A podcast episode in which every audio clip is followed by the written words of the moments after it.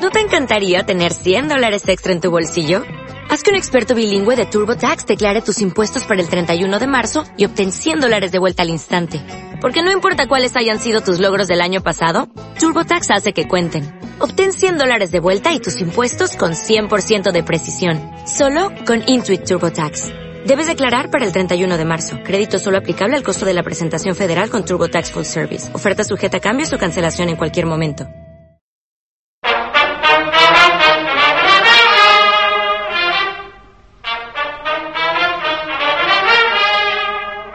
Bienvenidos una semana más a Lo que Eternia se llevó, vuestro podcast de cine y series, vuestro podcast semanal sobre todo lo que os puede interesar o no, vuestro podcast sobre películas concretas o sagas o también creaciones de directores, que es lo que hoy en este caso nos va nos ha traído aquí.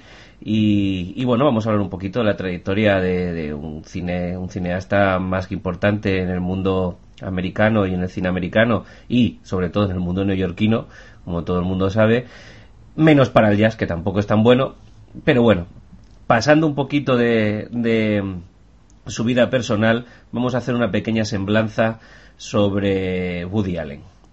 Eh, como siempre, agradeceros de antemano que nos escuchéis, recordaros que podéis comentarnos y sugerirnos, criticarnos, etcétera, etcétera, etcétera, tanto a través de iBox como iTunes, como el Facebook o Twitter. Y bueno, pues para tratar un poquito más la obra que la vida, pero la vida y obra de este simpatiquito y enclenque judío, a, a Necrom. Buenas, Necrom. Hola, buenas noches. A Yasumaro. Muy buenas, ¿qué tal? Y a Big Vega. Hola, ¿cómo estamos? Y yo, como buen cicerón, en estos momentos voy a darle paso a nuestro especialista sobre el cine de Woody Allen, que es el que va a llevar un poquito el hilo mientras yo se lo permita. Adelante, Necron. Muy bien, pues hoy he querido traeros a este, a este cineasta que para mí es, es uno de, no, de, de, mis eh, pecados de, a la hora de ver cine. He confesado y confieso aquí que, he visto, si no todas, pues casi todas sus, sus películas. Y bueno, quiero hablaros un poquito de este, de este enclenque neoyorquino, como, como le hemos llamado, eh, adorable enclenque, que bueno, nace en 1935 con el nombre de Alan Stewart Königsberg, que luego más tarde, pues en sus respectivos trabajos, sobre todo muy relacionado con el mundo de la comedia, a la edad de 16, 17 años, se acabará poniendo el seudónimo de Woody Allen, eh, y, con él pues ya mantendrá el resto de su vida. En parte este seudónimo se lo puso para una serie de actuaciones que realizaba de monólogos cómicos y de dirigir espectáculos cómicos y también para algunos chistes que enviaba a las redacciones de algunos periódicos precisamente neoyorquinos. Eh, obviamente, pues nace en Brooklyn, en Nueva York, y esto le va a marcar de por vida. A su vez, en realidad, en realidad, ver las películas de, de Woody Allen supone estar leyendo su biografía, porque de una manera a veces más sutil y otras mucho menos sutil, eh, va plasmando en todas sus películas todas las cosas que le iban ocurriendo a lo largo de su vida, todo sobre todo dedicado a todos los traumas que iba teniendo a lo largo de su vida y, y sobre todo las preocupaciones, las grandes preocupaciones. Hablar que de Woody Allen eh, estamos ante uno de los directores más prolíficos, de, posiblemente de, no, eh, de la historia del cine americano. Eh, tenemos más de 50, no sé si más de 50 o casi 50 películas, creo que he contado 48, eh, en las que haya participado activamente, ya sea director, eh, director, actor, guionista. Esto es lo que configura que en, en realidad la mayoría de sus películas pues puedan ser encasilladas en el cine de autor, porque al fin y al cabo él es el que controla todo en todo momento todos los puntos de, de la película, desde la banda sonora hasta el guion, la actuación, el cast, etcétera, etcétera. Esto es algo que hay que decir que eh, cuando empezó a trabajar haciendo sus primeras películas con la United Artists, eh, era de los pocos directores a los que se les concedía esta prebenda de poder controlar todo el proceso eh, de, la, de, las películas y, la verdad es que desde un primer momento pues ya fijó un sello que si bien con, las, con los años y sobre todo eh, yo considero en la década de los 80 se acabaría estableciendo, mm, digamos, la denominación de origen Woody Allen, que luego se, seguiría eh, transmitiendo. Ya lo vemos incluso desde las primeras películas, una serie de pautas que no pueden faltar en ninguna película de Woody Allen o casi, o casi ninguna película. Estoy refiriendo a, en cuanto a temas, el gran tema de Woody Allen es la muerte. Esto lo vamos a ver en todas sus películas. El temor a la muerte, eh, el, respeto a la muerte, el hecho de que hay más allá de la muerte, algo muy relacionado intrínsecamente con otro de los grandes temas de las películas de Woody Allen, que es el judaísmo. Ya sea el judaísmo como como eh, el, judaísmo en la Segunda Guerra Mundial o la historia del judaísmo eh, a finales del siglo XIX, principios del siglo, es decir, eh, o, la, represión nazi de, los judíos, pero en realidad también el judaísmo como esa preocupación por una, por una, mm, una religión que si bien él se encontraba inmerso en ella, mm, estaba constantemente preocupado por una serie de temas que, que no veía claro, ¿no? Eh, entre ellos el tema de la muerte, qué hay más allá de la muerte, eh, existe un cielo, un infierno, obviamente el judaísmo eso no se lo va a poder proporcionar, entonces son cosas que él va a tener que ir elucubrando. Y con estas elucubraciones y, eh, rompeduras de cabeza llegamos a otro de los grandes temas de, de, Allen que es precisamente pues cuando a uno se le romperá todos los esquemas y, y necesita una ayuda profesional psiquiátrica, pues el tema de los psiquiatras, el psicoanálisis y dentro de ello incluso eh, la medicación de, estos profesionales, pues estamos hablando de ansiolíticos, de antidepresivos. Entonces, todas estas cosas, eh, los judíos, la muerte, el tema de la muerte eh, y, el, y el psicoanálisis y los psiquiatras son los grandes, tres grandes temas de Woody Allen. Se había hablado también de otros grandes temas, pero que luego realmente se ha visto que tampoco que tampoco lo han sido siempre, como por ejemplo al, principio siempre se decía y se le ha llamado el director de Manhattan, ¿no? o, el director neoyorquino por excelencia, como lo hemos denominado aquí también, eh, por la plasmación siempre de Nueva York en sus películas. Pero por otro lado también es cierto que no siempre eh, es así y sobre todo en sus últimas películas eh, aparece más bien poco que nada.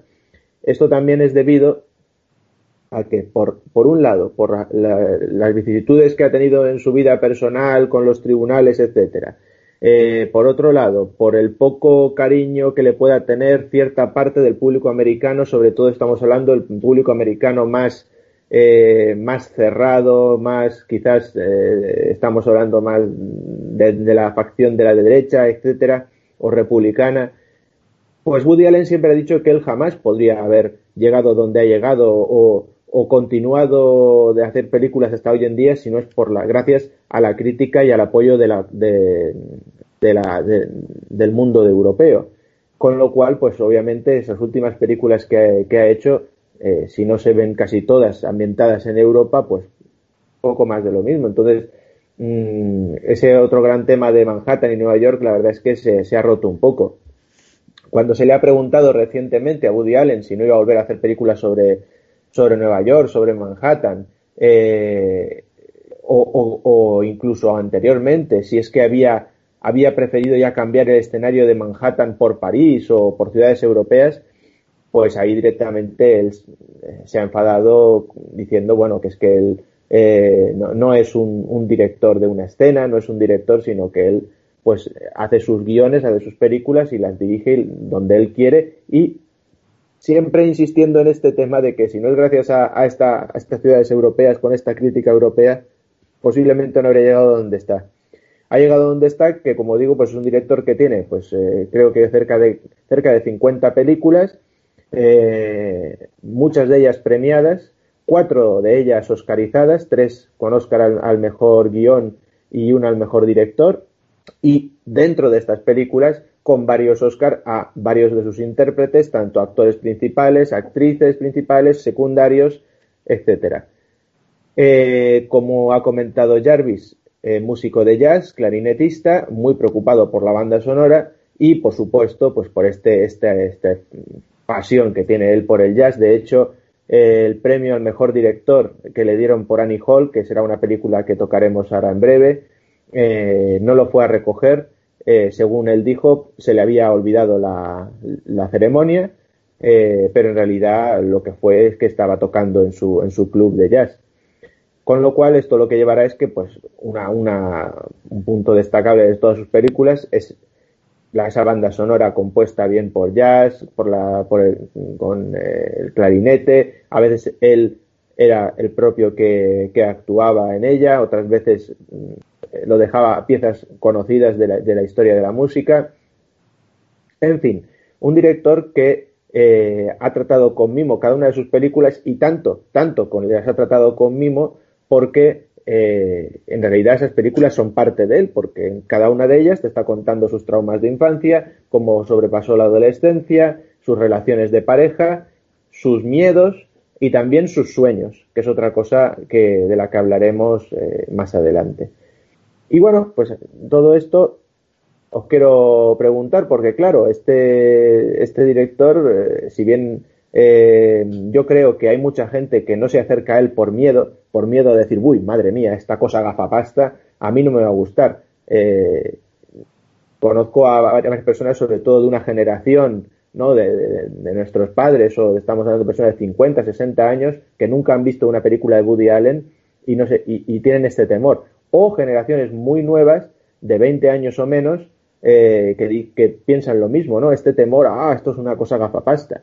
Y, bueno, yo creo que en realidad depende de la película a la que te acerques, como mínimo te va a sacar una sonrisa y luego ya lo que te pueda gustar. Pero como digo, es un director que no deja indiferente a la gente o, lo aman o lo odian o ambas cosas. Eh, así que bueno, pues ahí va mi pregunta a vosotros los eternios. Eh, ¿Os gusta Woody Allen? ¿Qué pensáis de él? Adelante chicos, ya sumaron. Muy bien, pues yo me decanto al sí, al sí, porque Woody Allen es probablemente el director de comedia más influyente del cine americano desde Billy Wilder. Además, en el conjunto de sus películas, y es verdad que ha rodado muchísimo, también es de los directores eh, más oscarizados, no hablamos solo de director, sino el cómputo global, y con más impacto en la academia, aunque ya hemos visto ese carácter díscolo que, que él tiene, precisamente por, por el trasfondo rancio que tiene la, academia, Hollywood. Eh, su cine es absolutamente guionístico, eh, porque Allen es sobre todo un escritor, o así me lo parece. Eh, su carrera empieza escribiendo guiones para gags, eh, chistes, etcétera y por eso debemos perdonarle un poco la sencillez visual de sus películas, aunque es verdad que con el tiempo ha ido estilizando esto hasta el punto de que algunas de sus últimos films, como Blue Jasmine o Midnight in Paris, eh, están muy, muy bien cuidados visualmente, aunque nunca se ha caracterizado por esto su. Que por otra parte no le ha hecho falta para ser eh, notable o extraordinario en algunos momentos.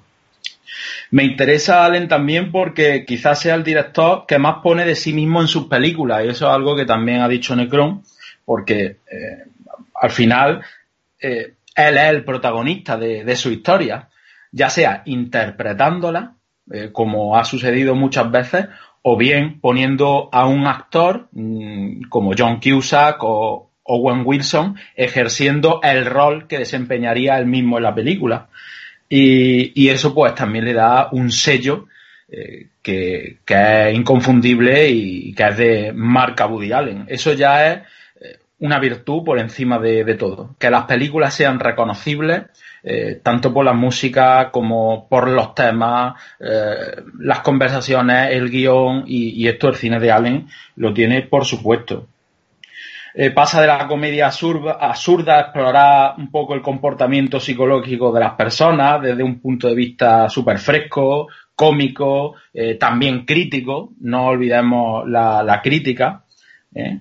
Pero también tiene películas, a ver, un, autor tan prolífico no puede mantener una regularidad y tiene películas mediocres y, y, algunas malas directamente. Me estoy acordando de Vicky Cristina Barcelona, que yo no sé el resto de los eternios que pensará de esta película, pero estaba, a mí me parece... estaba pensando cuándo, cuánto íbamos a tardar en hablar de esa mierda tan gorda. Exactamente. Bueno, pues me parece un, una película abyecta. Probablemente sea la peor película de la filmografía de Woody Allen. Y bueno, y por supuesto la peor de esa trilogía que rinde tributo a, a las tres capitales europeas. Eh, y, encima, paradójicamente, con la actriz eh, Penelope Cruz galardonada con el Oscar. En fin, también tiene otras películas eh, que podrían haber sido fantásticas y al final por diversos motivos no fueron fantásticas. Me estoy acordando de Melinda y Melinda, que parte de una premisa eh, muy original y, creativa, pero que al final no, no termina de, cristalizar. Pero, pero en definitiva, mmm, es irregular, desde luego, pero pesa sobre todo lo positivo y mantiene el ritmo, ¿eh? Mantiene el ritmo porque este hombre lleva dirigiendo desde los años 60 eh, hasta hoy y anualmente y todavía es capaz de plantearnos películas mmm, muy buenas como la que ya he citado, Blue Jasmine o Café Society, que a lo mejor no es tanto del gusto de los compañeros, pero a mí me pareció una delicia y bueno, y solo hay que recordar a directores de su generación, eh, no sé, como por ejemplo Ridley Scott, Coppola o Spielberg, un poquito más joven este, para ver lo que han hecho en el siglo XXI. Y ves cómo han pasado a, a un ostracismo total frente al dinamismo cinematográfico que tiene Woody Allen. Así que para mí, eh, todos son flores, o casi todo. Bueno, bueno, pues a ver, yo voy a dar también aquí Aquí me voy a mojar, puede que no todo, pero aquí sí me voy a mojar. Para mí, Woody Allen, perdón, es un. Primero es un guionista y un humorista, estoy de acuerdo con Yasumaro, es un escritor. Si bien es cierto, como ha dicho Yasumaro, que hombre, pues con los años todo el mundo se pule, ¿verdad? Y, hombre, pues haciendo cine 40 años, si después de 40 años no sabes hacer un, un producto visualmente de calidad, mmm, pégate un tiro. Esto le ha pasado a todos los, eh, todos los grandes directores, ahora ya tótems del cine, ya sea americano o europeo, y se me vino a la mente eh, eh, Almodóvar, por ejemplo. Mirad las primeras películas de Almodóvar y la exquisitez visual que tienen ya sus, sus cintas desde hace más de 10, 15 años. Entonces, eh, continúo con lo que estaba diciendo. Me parece un humorista y un escritor básico para la historia del cine y la historia del humor norteamericano, sin ninguna duda. Eh, ahora, yo esa parte de, ser un autor muy prolijo, eh, a mí me deja un poquito en suspense, porque eh, no por mucho hacer, haces siempre mejor.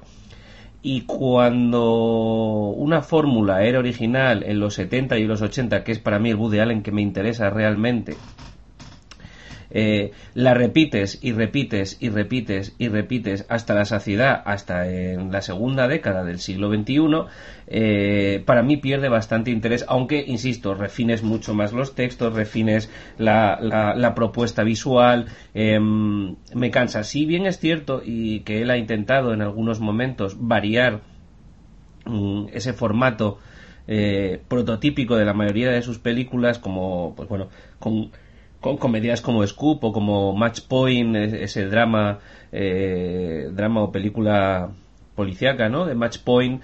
Eh, si bien eso me parecen picos muy interesantes en, en el final de su carrera, eh, a mí sigue interesándome más el, el, el Allen de, de, los 70 y de los 80, el Allen del Dormilón, el Allen de Memorias de un Seductor, eh, Annie Hall, etcétera, etcétera, etcétera. Me parece que ahí es donde realmente su propuesta es fresca, interesante, entretenida, original, donde también juega eh, con otras películas a introducir, bueno, pues romper la cuarta pared, etcétera, etcétera. Ya sabemos todos de lo que estamos hablando.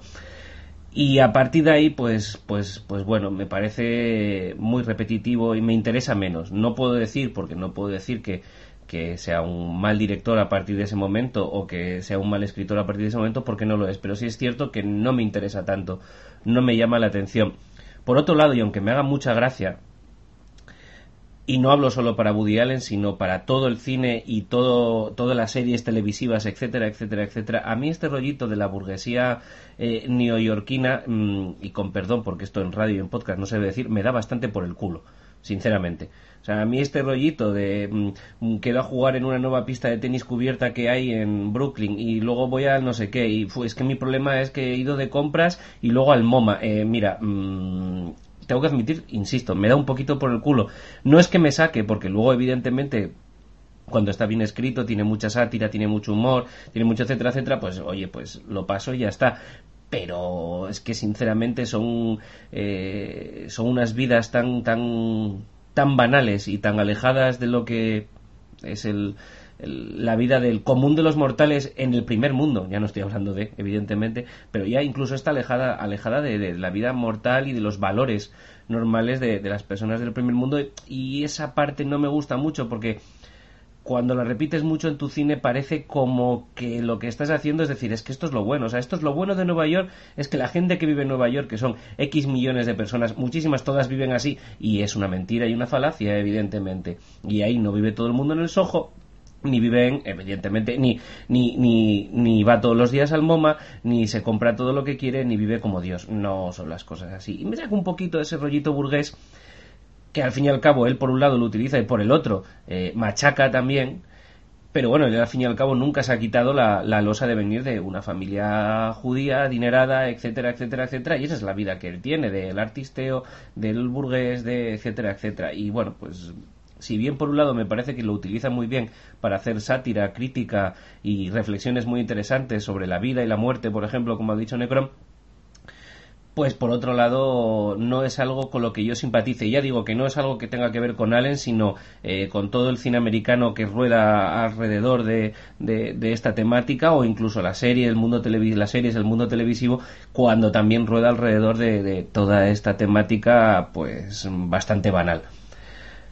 No sé si me he quedado a gusto o no, no sé si me ha entendido o no, y por eso voy a intentar aclarar que sí me parece un grandísimo director, un grandísimo humorista por encima de director y un buen, buen director de cine también, pero, eh, perdón, he dicho de escritor, eh, pero lo que me interesa de él termina no mucho más allá de 1990. Vamos a poner en 1995 Poderosa Afrodita, por bueno, por esos guiños culturetas de poner los corifeos y demás, pero más allá de ahí mm, no me muevo. Big Vega. Pues a ver, eh, yo descubrí a Woody Allen, bueno, Woody Allen es que básicamente es parte de mi infancia, parte de descubrir el cine. O sea, yo me acuerdo que, que empecé a empecé a ver esto del cine y las películas, digamos, algo más serio, ¿no? Eh, con Tarantino y con Woody Allen. Sí, es, es una, es una bonita mezcla. ¿sabes? Eh, porque bueno, yo empezaba a ver películas eso del noventa y pico y, y, y, a mí esto, a mí, a mí este director me tenía enamorado, pero me tenía enamorado porque eh, yo llegaba al cine y, y a mí me encantaban los diálogos rápidos, me encantaban esas coñas que había. Yo lo iba a decir cuando la comentemos, que la comentaremos, pero mi primera película de, de Woody Allen fue Misterioso Asesinato en Manhattan. Y, y, y, viéndola esta semana he revivido todo aquello porque es una maravilla el, el, el ritmo que tiene, sobre todo, ya te digo, en, en, coñas, en los diálogos, es un no parar. El, eh, digamos, todo lo que se ha repetido en, el, y un poquito demasiado, como decía Jarvis, en el, en el cine de Woody Allen, que son esas conversaciones de alcoba, ¿no? Eh, y esa relación neoyorquina entre parejas y eso. Pero bueno, eh, me cuesta ser, me cuesta bastante ser objetivo con Woody Allen por eso, porque le tengo, le tengo entre mi, top 5 y, y, porque disfruto mucho con él. Eh, respondiéndote a ti, Jarvis, fíjate, yo muchas veces el, el esnovismo este mmm, o, esa visión que tiene eh, irreal de, cierta parte de la sociedad de eh, snob o digamos alta sociedad neoyorquina, a veces lo veo como una crítica. Yo me estoy acordando, no sé si era en Manhattan, cuando que, que, que a la muchacha no la aguanta al principio. Es como, es como, pero si eres una pedante, eres un, incluso en, en in Paris y en otros, eh, siempre, siempre tiene el contrapunto de, o la familia, de, de, la novia o algún amigo que es un, que es un, un pedante imposible, que seguro que al mismo tiempo él mismo, el personaje, eh, peca de lo mismo, ¿no? Y al final es una, es um, una medición de, de, una lucha de egos y tal, pero yo lo veo, lo veo un poco así, que lo muestra de cierta manera, por lo menos en algunas películas, ya no te digo en, en todas, pero lo muestra de esa manera y al mismo tiempo intenta um, reírse de ellos, utilizarlo un poco y meterse, meterse con, con, con, ese, con esa parte de la sociedad. Eh, suscribo todo lo que habéis dicho. O sea, es mucho mejor guionista que director de cine. Eh, y solo hay que ver mm, cómo escribe y cómo y bueno y cómo actúa al final es que es lo que decís si es que es medio autobiográfico o sea no, no, no cómo no vas a hacer bien parte de tu vida no esto esto es así y luego aparte eh, sí que ha dicho Yasumaro que, que, que ha ido mejorando como, como director de cine no, no, no te digo que no pero sí que es verdad no sé si era si es que se ha sabido eh, rodear de gente que, que le ha ido influenciando bien, que le ha ido apoyando y que ha ido haciendo buen curro. Mm, pero, por ejemplo, yo me estoy acordando de, creo que era en, en Manhattan, puede ser, no sé, sí, porque era en blanco y negro, en Manhattan Joroba. Había planos que supongo que sería pues, cuestión del iluminador, porque al estar rodado en blanco y negro, del iluminador o del director de fotografía, si es que no lo era él, que no lo sé, porque como este hombre hace de todo, eh, y había planos tremendos que para estar rodados en blanco y negro, jodo, o sea, era una maravilla el, juego de luces que luces y sombras que había. Pero bueno, que mm, hasta un reloj averiado da la hora bien dos veces al día, ¿sabes? Pero bueno, dicho esto, eh, me gusta mucho, me gusta mucho. Paso ampliamente su vida privada. O sea, es algo que, que aquí, en casa, casa hablamos mucho eh, y, yo no, no ni entro ni salgo en ello, yo veo sus películas y sí que es cierto, prefiero que Woody Allen se tire dos años sin hacer una película y que la película me guste. Pero joder, eh, ya estamos esperando a Wonder Wheel, que saldrá ahora en diciembre, y siempre estamos ahí a ver cuándo sale la nueva Woody Allen para ver qué dicen, si es más apetecible, menos apetecible. Con el tiempo, tengo que reconocer que mm, se me ha ido bajando un poco la expectación, ¿no? Esto que llaman ahora hype. Eh, y antes estaba más al tanto y últimamente me he ido desinflando un poco. No porque no haya películas últimamente que me gusten, pero sí ese, ese Woody Allen innovador de, de antes, mm, que podíamos haber visto sobre todo en Annie Hall, que, es, una, es una pasada de película de cabo a rabo, eh, no lo vemos ahora, pero bueno, también es que las épocas son diferentes. ¿no? O sea, tiene highlights, joder, Blue Jasmine a mí me encanta. Eh, Scoop, Scoop Match Point fueron dos años muy interesantes también. Eh, y no sabría, bueno, Midnight in Paris, ¿qué, decir? Mm, ha habido un bluff, que no sé si lo conocéis, que, viendo en Amazon Prime, yo no, he llegado a verla, solamente he podido leer eh, opiniones y tal, y reseñas, que es Crisis en seis escenas, que es una serie que, que ha hecho para, bueno, que hizo en 2016 para, para Amazon Prime. Y la gente está bastante descontenta. Sale Miley Cyrus, por cierto. Así que se, os podéis echar a temblar vosotros o su actual mujer, una de dos. Pero bueno, y la gente está muy descontenta con, con ello, quizá porque se habían puesto muchas expectativas. Vega, Vega, la mujer entonces tendrá que cantarle Jolín, ¿no? Eh, ah, sí, Maylin en este caso sería. Pero bueno, aparte de todo eso, ya os digo, a mí es un director que me encanta, me es muy difícil criticarle. Bueno, a veces es muy fácil, como por ejemplo en Vicky Cristina Barcelona, o esa película de la que usted me habla. Eh, pero vamos, yo ya os digo, eh, es, es, uno de mis de mi top 5 y ha envejecido. Vamos, yo esta semana me he pasado una semana viendo películas de Woody Allen, me lo he pasado pipa y no me he cansado. Películas además, algunas de una hora y 25 minutos, Que, es una que es una cosa estupenda, que te que tienen contenido, una hora y 25 minutos. O sea, ya podían aprender algunos de estos de, superhéroes de hoy en día.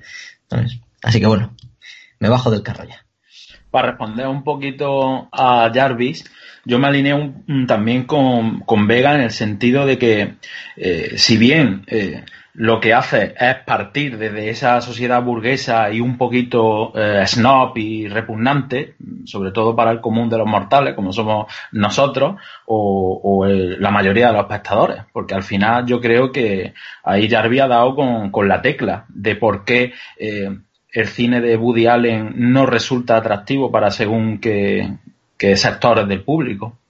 También creo que eh, se critica esa misma sociedad. O sea, eh, básicamente es lo que él conoce. Y Woody Allen a mí me parece un misántropo, con mucha gracia pero un tío que eh, no le gusta mucho eh, la gente y que la critica con acidez y, tal. Y claro, pues en su medio es lo que conoce y él critica lo, ese novismo y, tal. Entonces, yo creo que va un poco por ahí, ¿no? Es un, es un juego que hace donde busca lo más atractivo de, la sociedad neoyorquina, que también puede entenderse como lo que mejor podría vender eh, en un sentido cinematográfico o artístico, pero a su vez utiliza eso para, criticarlo, aunque a veces no queda muy claro qué pesa más de las dos vertientes. Eh, y de Match Point, que ha hablado Vega de, de, la película, curiosamente es la película de Woody Allen que más gusta a los detractores de Woody Allen, porque quizás sea la menos reconocible. Pero porque es una propuesta diferente porque por primera vez durante muchísimos años presentó de golpe una propuesta diferente, incluso en una ciudad diferente, aunque luego la ciudad la trata igual que la trata que trata Nueva York en la mayoría de sus películas. Y yo creo que el, el, formato y la idea diferente a todo lo anterior, pues, pues bueno, pues es refrescante. Sí, puede ser, puede ser. La película, de todas formas, buenísima, pero es curioso eh, que, en efecto, los detractores de Woody Allen digan que es la mejor película de la misma forma que los detractores de Tarantino digan que es Jackie Brown su mejor película. Ay, Jackie Brown, no vamos a, porque vamos a acabar muy mal si nos metemos en estos temas. Sobre todo si alguien se mete con Jackie Brown. Podemos hacer un especial, ¿no? De Vicky Cristina Barcelona y Jackie Brown y lo hacemos todo junto y así ya lo, lo debatimos. No, no, no me entiendes, no me entiendes. Y ya de paso metemos a Congo. Venga, no, deja a Amy tranquila, por favor. Necron, adelante. no, a ver, eh, pues también, también eh, estoy de acuerdo con, con, gran parte de todo lo que, lo que habéis dicho. Eh, y, en parte estoy de acuerdo con vosotros. Por ejemplo, sí me parece, ¿no? Este, este, esta presentación de esta burguesía neoyorquina que comentaba Jarvis, la posibilidad de que sea una, una crítica, como apuntaban Vega o, o Yasumaro. A mí he de decir que me gusta. Pero me gusta eh, porque vamos a ver, lo que, lo que vemos claro es que Woody Allen, al menos durante esa, esa etapa de su filmografía, que estamos hablando pues desde los años 70 hasta principios de los 90, eh, amaba eh, Nueva York, amaba Manhattan y quería plasmarlo. Entonces lo que está haciendo realmente es, sea crítica o no, lo que hace y, y con, confiesa, de forma confesa lo hace, es realizar una propaganda, un panfleto turístico de esa ciudad con todas sus cosas buenas. Lo dice en muchas ocasiones.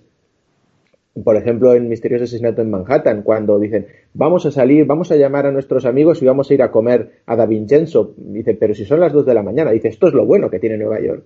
¿No? Este tipo de cosas las repite mucho. Eh, vamos a ver una puesta de sol magnífica. Esto es lo bueno que tiene Nueva York. Vamos a hacer esto, vamos a... ¿no? Entonces, eh, eh, esa, esa plasmación en realidad a mí me gusta porque está haciendo una propaganda, que es algo muy positivo además. Ver una película cuando te hacen una buena propaganda de una ciudad o de, un, de una situación y te dan ganas de visitarlo. Es como si estuvieran diciendo, mira, esto es lo que te vas a encontrar, que luego a lo mejor cuando llegas no te encuentras eso, pero oye, qué maravilloso. Y yo desde luego nunca he ido a Nueva York, pero si voy a Nueva York, el Nueva York que quiero encontrarme es el de Woody Allen no el de mm, otras películas, ¿no? O el de Solo en Casa 2, Es decir, cada uno, pues son películas donde te plasman lo, bonito o lo, grande de Nueva York para cada uno de los directores, en este caso, pues para Allen. Eh, así que a mí me gusta, a mí me gusta ver esa burguesía mm, que se va a un club de vinos y luego pues tranquilamente a un, a un área de literatura. En este sentido, decir que ese punto que ha comentado Vega, de, de esa dicotomía de Allen, en realidad es, otra de las cosas presentes en, en, su vida y su filmografía, y no solo curiosamente de Allen, sino de otras muchas mm, eh, personas y, directores que he conocido a lo largo de mi vida, que es ese asunto de, no, no, cuidado, que yo soy muy pedante y a mí me gusta ir a clubs de literatura para analizar eh, los hermanos Karamazov, pero, pero ahora no me vengas tú compañera, sobre todo compañera o compañero amigo, pero sobre todo compañera, no vengas tú también a hablarme todos los días sobre el nihilismo en la, en la, en la literatura de, de, Albert Camus, porque yo a las 7 tengo que ver al partido de los Knicks sí o sí. ¿no? Entonces, es ese punto en realidad que, que, tiene, que tiene y ha tenido siempre Woody Allen, que si bien es un cultureta, un gafapasta, un miembro de esa burguesía neoyorquina, eh, pues no le digas que vas a. No, no, no, le hables demasiado de cultura que te dice que, que quiere ir a ver un partido de béisbol o, un partido eh, comiéndose un perrito caliente y una cerveza mm, aguada, ¿no? Entonces es este, este punto.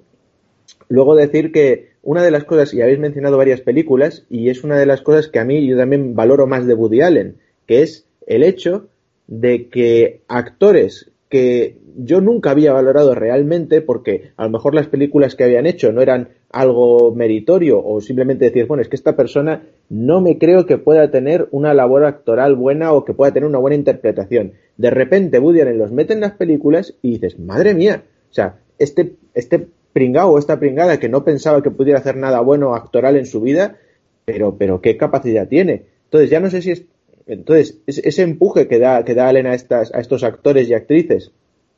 La verdad Necron, es que... Necron, te sí. interrumpo porque se me ha venido a la cabeza el papel de Kristen Stewart en Café Society, que a mí particularmente me gusta mucho, y en contraposición a la saga Crepúsculo, yo creo que, que es encomiable. A ver, pero no, no os engañéis. O sea, tú puedes ser un eh, pésimo actor, ¿vale? Pero si tú tienes un buen director, un buen guion y un buen fotógrafo, vas a salir bien en las películas. Esto es, eh, es historia del cine, ¿no? El, el, el, cómo tratar a las Star System de las majors de los 40, 30, 40 y 50, el, su propio fotógrafo, sus propios guiones elegidos para el personaje, el director que sabe cómo llevarla, etcétera, etcétera. Por muy malo que esto es mérito de Woody Allen, ¿eh? no entendáis que lo estoy diciendo al revés, sino que para mí está claro que si tú tienes un buen director, tienes un guion de puta madre que se, que, que se actúa solo, que se lee solo, que solo con leerlo con naturalidad ya lo tienes, brillas, brillas, aunque te ponga un fotógrafo austero porque la película, oye, no, oye, pues te pongo aquí un blanco y negro normalito con una luz de lado, lo pongo muy saturado para, eh, para que además salgas muy guapita o guapito y tú lee lo que, lo que ha escrito este señor tan listo, narigudo y con gafas y verás cómo sale bien. Y sale bien. Sí, sí, eh, es posible. En cualquier caso, yo lo, precisamente es esa virtud de Woody Allen, porque y vamos a hablar de, de, de uno de una pareja suya y musa durante muchas películas, Diane Keaton. Diane Keaton me parece una buena actriz. Sin embargo, también es cierto que, ¿no? Y por eso ahí meto la, la, el punto de lo bueno de Woody Allen, porque es, cierto que en cuanto Diane Keaton deja de hacer películas con Woody Allen, pues que se empieza a hacer, pues, todo este tipo de películas de comedia romántica que los carteles son siempre lo mismo, que es un, un póster dividido en cuadraditos y en cada cuadradito una foto de una persona, que no sabes qué película es, porque eh, una es esta de amor entre viejos, otra amor entre jóvenes, otra amor entre un viejo y un joven, o sea, todas las películas que ha hecho después de Ian Keaton, mmm, que no quiero decir que sea mala y ya cuando tratemos el padrino quiero decirlo, pero este es un punto de comienzo y luego de ahí tira y sigue. Mm, por ejemplo, eh, el caso de mm, el caso de Jeff Daniels en La Rosa Púrpura del Cairo, pues otro actor que dices, bueno, pues este señor, este señor, y cuando ves la película, ole. El caso de, de Owen Wilson en Medianoche en París, más de, más de lo que, de lo mismo. El caso de Scarlett Johansson, más de lo mismo. O sea, digo, bueno, esta tía, aparte de, de, de, dos meloneras de Villaconejos por delante y un buen palmito por detrás, ¿qué tiene? Pues de repente ves alguna. Yo cuando descubrí que podía ser una buena actriz fue con Woody Allen que puede ser verdad todo esto que comenta Jarvis, eh, pero en cualquier caso yo creo que es ese mérito de Woody Allen de encumbrar y de llevar al, al estrellato y, de sacar lo mejor de cada una de las personas que, que él tiene. Y, ya que habéis, os habéis mojado y habéis metido cada uno ahí vuestra... Bueno, de, de hecho en este caso me, me apunto de lo, de lo poco salvable que yo creo que hay en la carrera de Penélope Cruz, yo creo que está Vicky Cristina Barcelona, por horrible que sea la película. Dios, ¿Cómo lo sabía? ¿Cómo lo sabía? Te, tú quieres verlo todo arder. pero, pero no, pero en, en, eh, en, realidad esto es lo que, esto es lo que me, me gusta un poco de, de Woody Allen que tiene esa, esa capacidad, ¿no? Y en fin, no sé. Eh... Ah, me acabo de acordar, me acabo de acordar ahora mismo que Diane Keaton pasó de estar eh, con Woody Allen a Keanu Reeves, ¿eh? O sea que el cambio es bastante sustancial. Madre mía, así pasó, que luego la llamaron y, fue corriendo a hacer algún papel. De todas maneras, es que Diane Keaton, no, no es por quitarle mérito a ella, pero es que es que es verdad que eh, son tanto monta, monta tanto. O sea, se les nota, o sea, cuando les veías en cámara, en plano a los dos, es que, mm, o sea, un diálogo entre los dos es, una maravilla. O sea, la química que había ahí. Diane eh, Keaton ahí con su chalequito, su pantaloncito de pinzas y un sombrero. Bueno, de eso, de eso ya hablaré. De eso ya hablaré cuando llegue el momento, porque me tenía enamorado, macho de verdad. Qué, qué, qué looks, madre mía. Esos son los looks que, les encanta, que le encantan a mi señora. Eso nos vuelve loco, pero es verdad, o sea, eh, Woody Allen, yo, yo ahí, eh, hay, hay actores eh, como el de, el de Mineri en Paris, eh, que nunca me acuerdo de su nombre, Owen Wilson. Owen Wilson. Owen Wilson, gracias. Que, que, que yo cuando le vi la primera vez dije, pero que me han colado aquí, macho. Y, y hombre, a mí, a mí me sigue gustando mucho y hace ese papel de, soñador, de tío locuelo, pero, pero, pero muy resultón.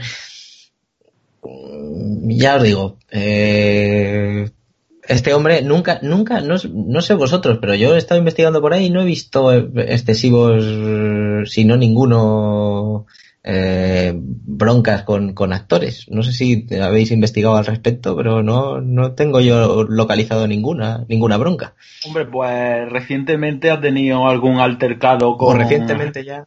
Con Helen Page, ¿eh? Eh, con la película esta de Roma, la chica esta que tiene cara de niña, y que se suma a todas estas denuncias que ha habido ahora de acosos sexuales y tal. Parece que estamos en el mes del acoso. Pues no tiene idea.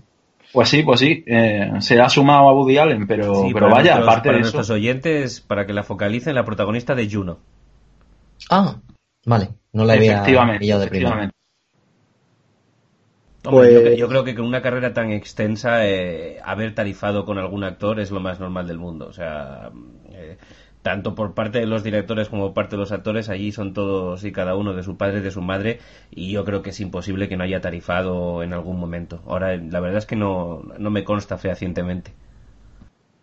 No, pero vamos, que totalmente de acuerdo con, con, esto que, que, ha dicho Vega. O sea, el, es que tú ves Owen Wilson y dices tú, yo y Dupré. Y dices, mm, vale. Hombre, por lo menos Menta Zulander, Menta Zulander. Zulander, claro, Zulander. O, Dos son todos muy tontos de Jeff Daniels, ¿no? Life Aquatic de, Wes Anderson, que también Mira, deja su segunda película buena, correcto. Exactamente. pues, y como decía yo, ya que os habéis mojado, yo también me voy a mojar eh, en cuanto a odios y, tal. Y a mí, Match Point, fíjate, no me gusta nada. Curioso, me, me ha hecho mucha gracia cuando estabais comentando que, que si Match Point es la película favorita de los detractores de Woody Allen, claro, se ve que yo soy un, apasionado de Woody Allen, porque Match Point, no voy a decir ni mucho menos que sea una película mala, pero desde luego a mí gustar no me gusta nada. Porque te esperaba otra cosa. Porque me esperaba otra cosa y también por, por otra cosa que es otro de los... Yo no, yo no creo yo no creo que Woody Allen haya empeorado su cine, eh, ¿no? Por ejemplo, como decía Jarvis, eh, a mediados de los 90, o, yo no creo que Woody Allen haya empeorado su cine o que cada vez haya empezado a hacer cosas peor. Eh, lo que es una constante en su cine ah, es no, No, escucha, yo no digo que las haga peor, digo que ha seguido haciendo lo mismo. Ah, vale, vale. Sí, porque eso era la otra cosa que iba a comentar, es decir, porque Woody Allen lo que siempre es es que te saca una cosa buena y te saca dos malas, o te saca dos buenas y una mala, es decir, no todo su, que es normal también, ¿no? No, no todo un, o sea, que una persona haga 50 películas y que las 50 sean buenas, pues eso sería un milagro, ¿no?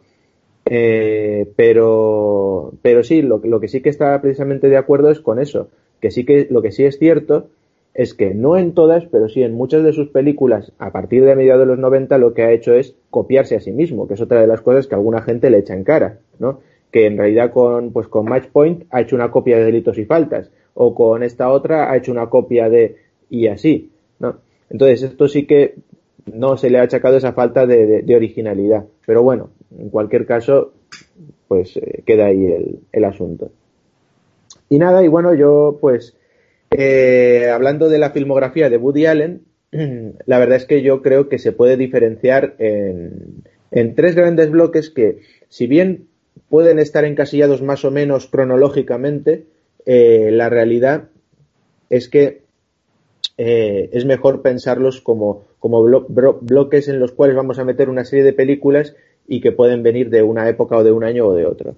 Estos tres bloques son películas del absurdo, es decir, películas que, aunque tengan un, nudo narrativo, eh, si te pones a pensar, no tienen ni pies ni cabeza y que, que tal como empiezan acaban y que en realidad lo, son constantemente pretextos para meter bromas, eh, diálogos frenéticos, eh, idas de cabeza de Woody Allen, traumas, etcétera, todo muy relacionado con, el, con la ciencia ficción o con la fantasía, con los sueños. Por otro lado tenemos otro bloque que es eh, las películas que se centran exclusivamente en enredos de pareja, eh, matrimonios desavenidos, amantes, eh, mm, tríos amorosos, es decir, toda una serie de cosas que, van a llevar a que la película sea constantemente pues una serie de diálogos entre, sobre todo entre dos personas, a veces tres, Mm, sin que haya una trama más importante por detrás, sino simplemente las relaciones entre, entre personas, entre, el ser humano, especialmente entre hombres y mujeres. Y, por último, un bloque mixto, un bloque mixto en el cual está muy presente, como en toda la filmografía de Woody Allen, estas relaciones de, pareja, pero hay más, hay más, más argumento de fondo, eh, hay, hay, mucho más y eh, generalmente todo eso que suele haber alrededor está imbuido también de una especie de, halo mm, eh, sobrenatural o místico, ensoñador o, o del absurdo. Entonces tenemos este del absurdo de parejas y bloque mixto. Y de estos tres bloques he escogido tres películas para comentar brevemente. y la primer, hablando del primer bloque de todos, que es el del absurdo, pues la, mi película favorita de todas estas, eh, sin dejar de lado otras que me encantan, veas El Dormilón, etcétera, es eh, Love and Death o, como se tradujo aquí, La Última Noche de Boris Grushenko. La verdad es que es un título bastante desafortunado porque, mm, aparte de, darte ya a entender que estamos hablando de un cine de autor, porque con ese título poca otra cosa puede ser, eh, precisamente la gracia que tiene el título Love and Death es eh, que esta película está llena de referencias a la literatura, a literatura rusa, a, pues a, Tolstoy, no precisamente con Guerra y Paz, por eso esto de Love and Death, eh, y, luego pues también a, a Dostoyevsky y a otros autores a los cuales pues Woody Allen tiene mucho aprecio. Por poneros un poquito en, en situación, estamos hablando de, como digo, de una de sus primeras películas, el año 75. Fue una de estas que realizó con la, con la, creo que con la United Artists que había comentado antes. Una vez más, Woody Allen y Diane Keaton como protagonistas. Y eh, lo que tenemos es un planteamiento pues totalmente cómico, irrisorio y absurdo desde el primer momento.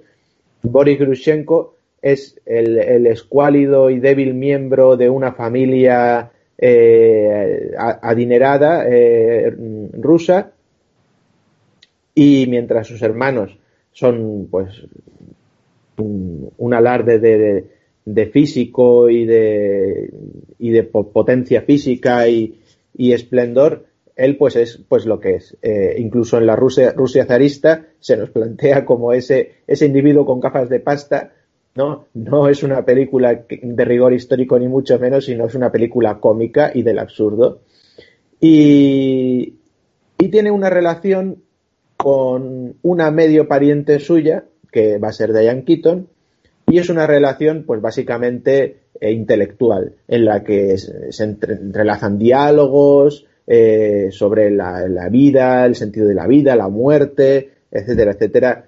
Muchas de las cosas que hemos comentado de, Woody Allen. Y cuando de repente Napoleón inicia su campaña de conquista de Europa, se llama a la gente de Rusia a que vayan a combatir contra Napoleón.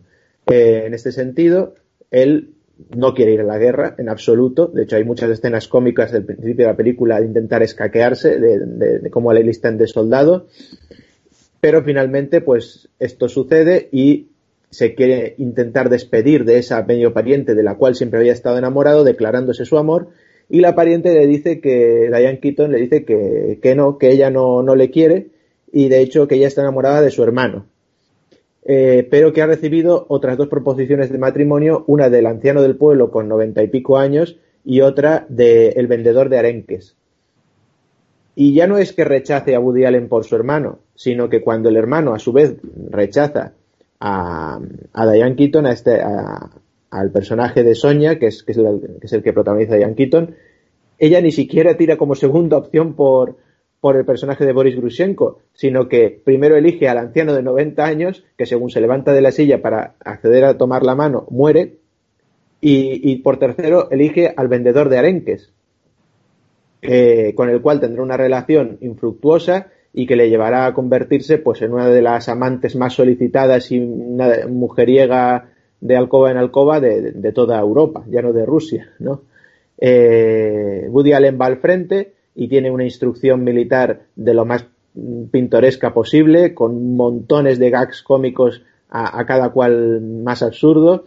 Destacar el hecho de que sobrevive a, las primeras guerras napoleónicas y le condecoran como, gran oficial y almirante y de todo por el simple hecho de que eh, en una batalla se esconde dentro de un, de un mortero y el mortero de tipo cañón acaba rodando por una colina y, va arrasando a las tropas y al final le disparan como una bala humana y aterriza en un campo enemigo y bueno, es decir, todo es un absurdo, no, tiene ni pies ni cabeza. Se suceden los hechos, se vuelven a encontrar esta pareja de Sonja y Boris Grushenko, no la medio pariente, finalmente eh, ella se casa con él, de hecho es otra escena muy cómica porque él tiene una afrenta a un duelo con un personaje y es un duelo a pistola y ella le dice, bueno, si sobrevives al duelo me caso contigo. Y no tenía ninguna posibilidad de sobrevivir al duelo, pero finalmente sobrevive y se tiene que casar con él. Tras un principio de un matrimonio eh, infructuoso también, ella está descontenta con él, finalmente pues el roce hace el cariño y se acaban queriendo, pero eh, vuelve otra vez Napoleón a atacar, a intentar invadir Rusia en este caso, y eh, están en esa vicisitud de qué van a hacer. Boris propone huir, siempre huir, la vida ante todo, ¿no? La vida ante, ante la ética, del honor, del moral, de todo, primero es vivir y luego ya veremos. Y, y Sonia pues no lo tiene tan claro. Y entonces lo que se proponen es hacerse pasar por una pareja de españoles nobles para entrevistarse, eh, españoles nobles que, conocen a José Bonaparte, ¿no? Al hermano de, de Napoleón, y eh, poder entrevistarse con el propio Napoleón y asesinarlo. Y este es, el, este es un poquito, como veis, el absurdo de, de Love and Death o La Última Noche de, de Boris Grushenko. No sé si la habéis visto o qué opináis al respecto. A mí me encanta, ya dicho. Adelante, chicos, Big Vega es un despiporrio. O a mí, a mí me encanta por eso. Esto es, si, si, hubiera aparecido Leslie Nielsen en esta película, mmm, habría sido estupendo. Y además no habría cantado en absoluto, ¿verdad? Hay, hay partes, eh, hay partes tremendísimas. Bueno, para empezar, eh, hablando así de, ya que, ya que he mentado antes a, a Diane Keaton, eh, está tremenda. En esta peli está tremenda. los caretos que pone, eh, los diálogos que tiene con, con Woody Allen existenciales, bueno, bueno, bueno, es, es todo, es todo tremendo. Eh, es una pasada. Se ve, pues, vemos influencia, pues, de los hermanos Marx, cuando, cuando se hacen pasar, como ha dicho eh, Necron, por Don Francisco y, y, la hermana que se presentan ante Napoleón y, el gusto es mío, ¿no? Es mío, es mío, es suyo, ¿no? Es suyo, es suyo, tal. Y, y luego también un poco ahí toquecillo, toquecillo Chaplin o tal, cuando, cuando al, Don Francisco le, le noquea con un, bueno, le noquea. Antes, antes de noquear a Don Francisco, noquea primero a, a, la muchacha varias, bueno, le pega, le pega unas cuantas veces así en cámara rápida y es, es, hay clarísima influencia de, Chaplin o Keaton o lo que sea. Y, y, absurdo, absurdo, uno detrás de otro, de inicio a fin. Eh, el ritmo, no sé, no sé si lo veis así, pero a mí de coñas es muy, muy, muy elevado, ¿eh? Y, y, y gags muy bien hilados, situaciones, diálogos, eh, como habíamos hablado antes, temas salen. Lo de la muerte, la existencia, el sexo, el amor, ¿no? Todos estos temas de, que, que, van a acompañar a Woody Allen en toda, en toda la filmografía. Y, y, hombre, por supuesto, ese encuentro con la muerte al principio y al final. Pero sobre todo al principio, nos volveremos a ver, le dice, dice la muerte. Dice, no se moleste. Ya, ya, si eso. Me gusta mucho la banda sonora, las piezas están muy, muy, muy bien, muy bien elegidas, ayuda mucho a la ambientación, que por cierto la ambientación está, está bastante currada, el, eh, tanto las localizaciones como los vestuarios. A ver, yo eso seguro que Jarvis tiene mucho que decir al respecto, pero, pero a mí me, me, me mola dentro de lo que es, claro.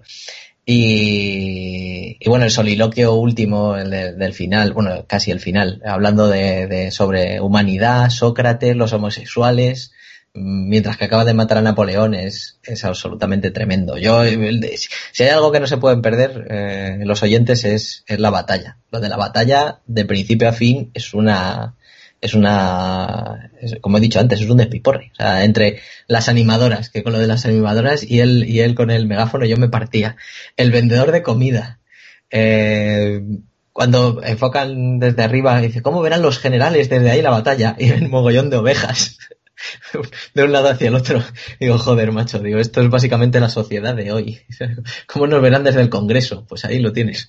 Un montón de ovejas. Yo me lo pasé muy, muy, muy bien. Eh, el dormino mola, bananas a mí me mola también, pero esta, mm, no sé, me parece más completita, a mí por lo menos. Ya, ya habrá alguien que me diga lo contrario, pero a mí me parece más completita.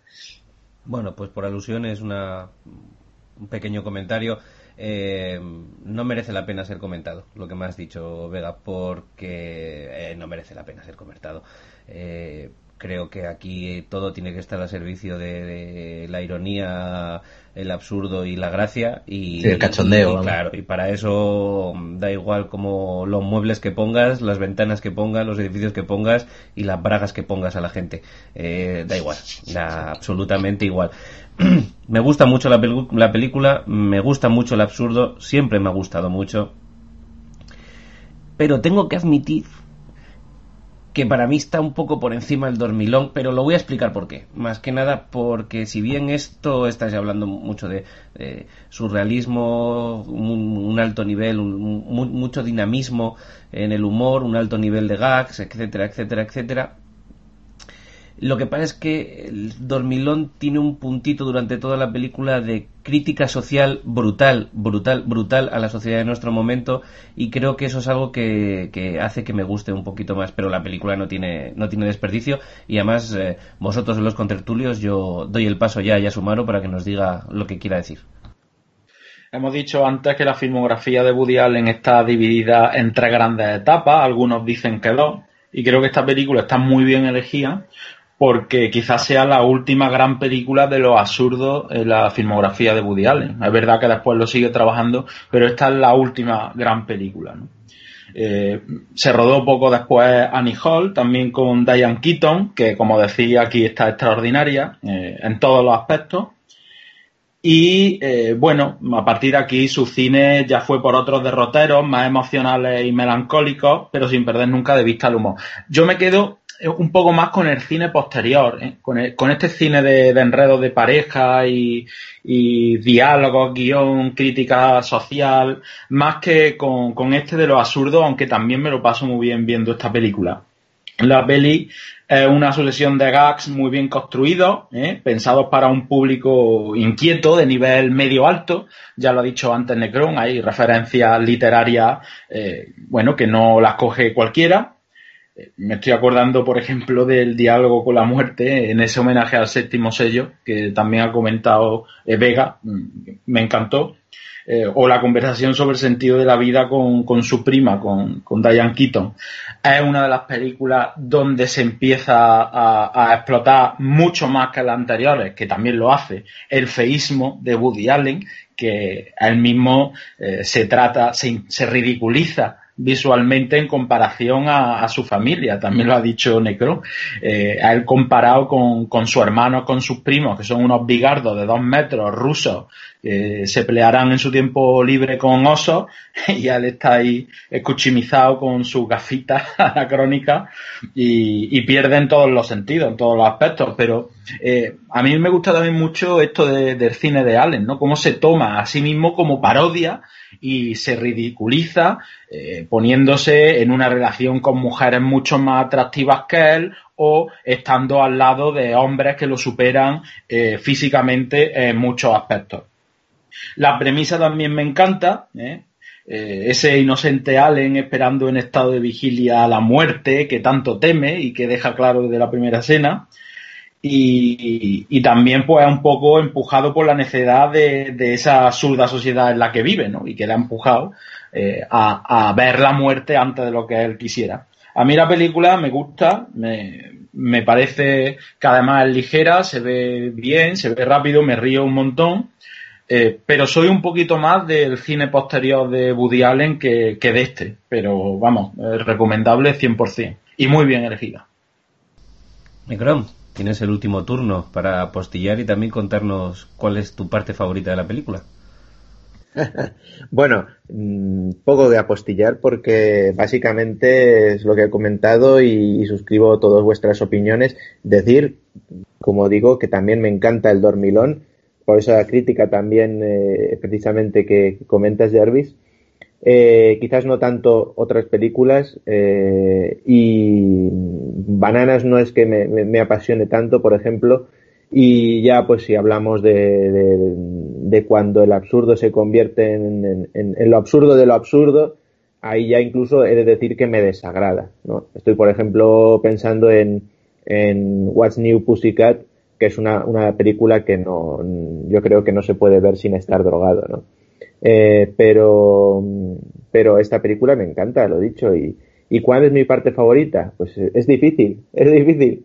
Eh, pero, pero yo creo que justo, fíjate, el principio. Cuando presenta a su familia, cuando presenta a su padre que dice, mi padre tenía tierras. Y entonces el padre saca de la casaca un pedazo de tierra con césped y dice, es mi tierra, tengo tierras, ¿no? y dice, algún día edificaré.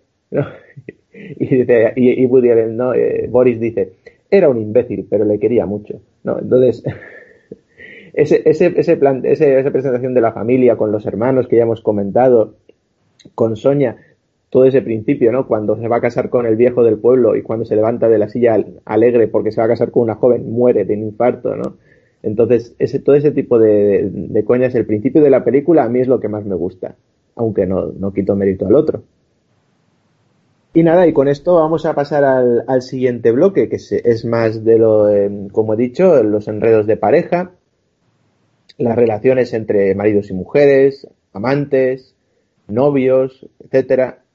Y en este, en este punto, pues la, película que he elegido, y ya fíjate, sin, sin, haber llegado a ella, ha salido ya varias veces por aquí, es eh, Annie Hall, una película del 77. También, una vez más, vemos aquí a la famosa pareja eh, Woody Allen y Diane Keaton.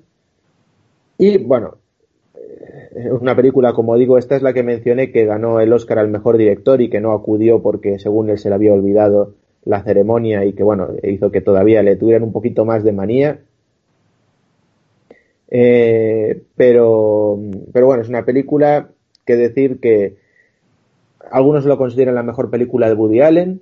Yo creo que eso es una afirmación un poquito difícil, porque como digo, como tiene eh, estos tres grandes bloques y Annie Hall no se parece en nada a, otras películas maravillosas que ha tenido antes o después, mm, por el propio planteamiento, es muy de atrevido decir esto. También decir que a veces, y en este punto quiero, ¿no? Eh, por ejemplo, aludir un poco a lo que ha dicho Jarvis anteriormente sobre eh, cuando a un actor le pones una buena banda, una buena banda sonora, un buen fotógrafo, un buen guion y lo tratas entre algodones, pues te va a salir una cosa buena, ¿no? En este mismo sentido, precisamente si tú tienes un guion que es oro puro, que es que si antes hemos hablado de la comedia en cuanto a diálogos cómicos, pero es que en Annie Hall ya no estamos hablando de, solo de diálogos cómicos, sino de diálogos eh, metafísicos, de diálogos eh, filosóficos.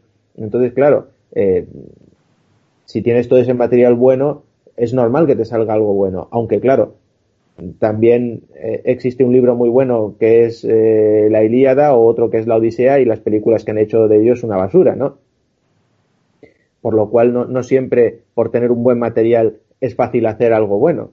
Pero en cualquier caso, yo creo que con Annie Hall estamos ante una película que es posiblemente de las, no, no voy a decir que sea la mejor de Woody Allen, pero sí que voy a decir que posiblemente es, si no la que más, de las que más se pueden plasmar todos estos puntos de la biografía de Woody Allen, todos los traumas, todas las preocupaciones que tiene desde la más tierna infancia preocupaciones que tenía eh, su vida en la familia, en su familia judía, eh, preocupaciones a nivel en educacional, siempre ha tenido una fijación por eh, el profesorado en los colegios, en los institutos, él criticaba mucho todo ello. su fijación más en, más en la adolescencia por el sexo, por la masturbación. Hay una frase muy, muy que me hace mucha gracia de esta película que cuando le dice, oye, no te metas con la masturbación, yo siempre lo he defendido, es hacer el amor con alguien que quieres. ¿no? Eh, es, una, una, película en la que va a plasmar todos estos traumas. Este, por ejemplo, que ya he comentado, de soy muy cultureta, pero cuidado, no me quites a mi partido de los Knicks, ¿no? Eh, cuando habla sobre todo de sus relaciones con la primera mujer de esta película, ¿no? Antes de Annie. Y en, resumen, me parece pues un paradigma si tenemos que elegir este, este bloque de películas de enredos de parejas con otras muy buenas que me he dejado fuera, pues Hannah y sus hermanas, eh, Maridos y Mujeres. Mm, yo creo que esta es el paradigma de todas ellas y que está llena de diálogos fantásticos, que tiene un ritmo y que tiene una duración que a lo mejor eh, sí aquí estamos ante un puro, puro cine de autor que al quien no sea un, amante de la historia del cine o al que no sea un amante de Woody Allen o de ciertas películas, sí que esta película no se la recomendaría porque es muy difícil acercarse a ella. No, si hay otras que sí, sin embargo las recomendaría. Eh, desde luego Annie Hall estamos ante una película un poquito más exquisita, un, no este, esta comparación que hace Jarvis siempre con los platos culinarios, no ante un, una deconstrucción de un, de un, de un plato con algunos toques ácidos y un poco de petaceta, es decir, algo, algo un poquito que sale un poco de fuera de lo normal de lo que puede ser un consumo de cine, de cine habitual y que no es para todos los públicos, pero desde luego que a quien le guste la historia del cine y quien le guste estas comeduras de cabeza de Woody Allen y quiere escuchar una serie de diálogos fantásticos con muy buena fotografía de paso y, y sí, también para ver a esa burguesía neoyorquina en su máximo esplendor, pues yo recomiendo ver Annie Hall y, que saquen sus propias conclusiones, ¿no? Y, ahora, pues por alusión, decidme. A ver, por, por hacer el símil eh, y seguir con lo culinario, Yasumaro, ¿qué opinas tú de esta película que culinariamente sería umami? A ver, mm, yo estoy de acuerdo con la gente que piensa que pueda ser quizá la mejor película de Woody Allen. Mm, si no es la mejor, hay que meterla en un top 3, pero claramente. Eh, quizás pueda ser también una de las mejores comedias románticas de la historia del cine y, no pasa nada. Hace dos años la WGA, que es la Asociación de Guionistas Americanos, publicó una lista de las 101 mejores eh, películas de corte humorístico de la historia del cine y la primera salió Annie Hall, eh, la segunda fue con Falda y a lo loco, la tercera El Día de la Marmota y la cuarta una ya conocida para nosotros, Aterriza como pueda, que también le tenemos mucho cariño. Yo estoy de acuerdo, estoy de acuerdo con, con la lista. A mí El Día de la Marmota me parece tan buena como esta. Es una de mis grandes pasiones, pero bueno, eso ya lo tocaremos otro día. Eh, Annie Hall consigue algo que creo no pudo hacer Woody Allen con otras películas que es llegar a todo el mundo. ¿eh? Y ahí va un poco también enlazando con el tema de, Jarvis, eh, porque yo creo que aun a pesar del esnovismo y de esa distancia que propone siempre respecto al espectador eh, común, cualquiera puede empatizar con los sentimientos de los personajes y con, esa naturalidad como se desenvuelven en la película. Bueno, pues siguen las neurosis del director, siguen sus referencias culturales, incluso su escena surrealista, aquí también hay surrealismo, pero ya os digo, todo envuelto en una gran delicadeza, eh, mucha naturalidad, eh, el romance a mí me parece que, está muy bien llevado y, quién no ha sufrido o disfrutado situaciones similares a la de Woody Allen en esta película. Yo creo que el que más o el que menos pues se ha sentido identificado, ¿no? Eh, me gusta la escena de Christopher Walken cuando confiesa que siente el impulso de estrellarse con los coches que ve venir de frente por la noche, porque aquí lo voy a confesar, a mí me ha ocurrido alguna vez, cuando voy por carretera por la noche se me pasa por un segundo la cabeza de si, y si pego un volantazo y me choco, es la absurdez de la mente humana eh, que este hombre pues tiene la facilidad de plasmarla en guion y que nadie se escandalice, o, sí, y, ahí está la gracia. Y bueno, y ese cierre precioso, eh, con él despidiéndose de Diane Keaton, eh, la última vez que se encuentran, ya después de haber roto, y, lo bien que lo pasaron.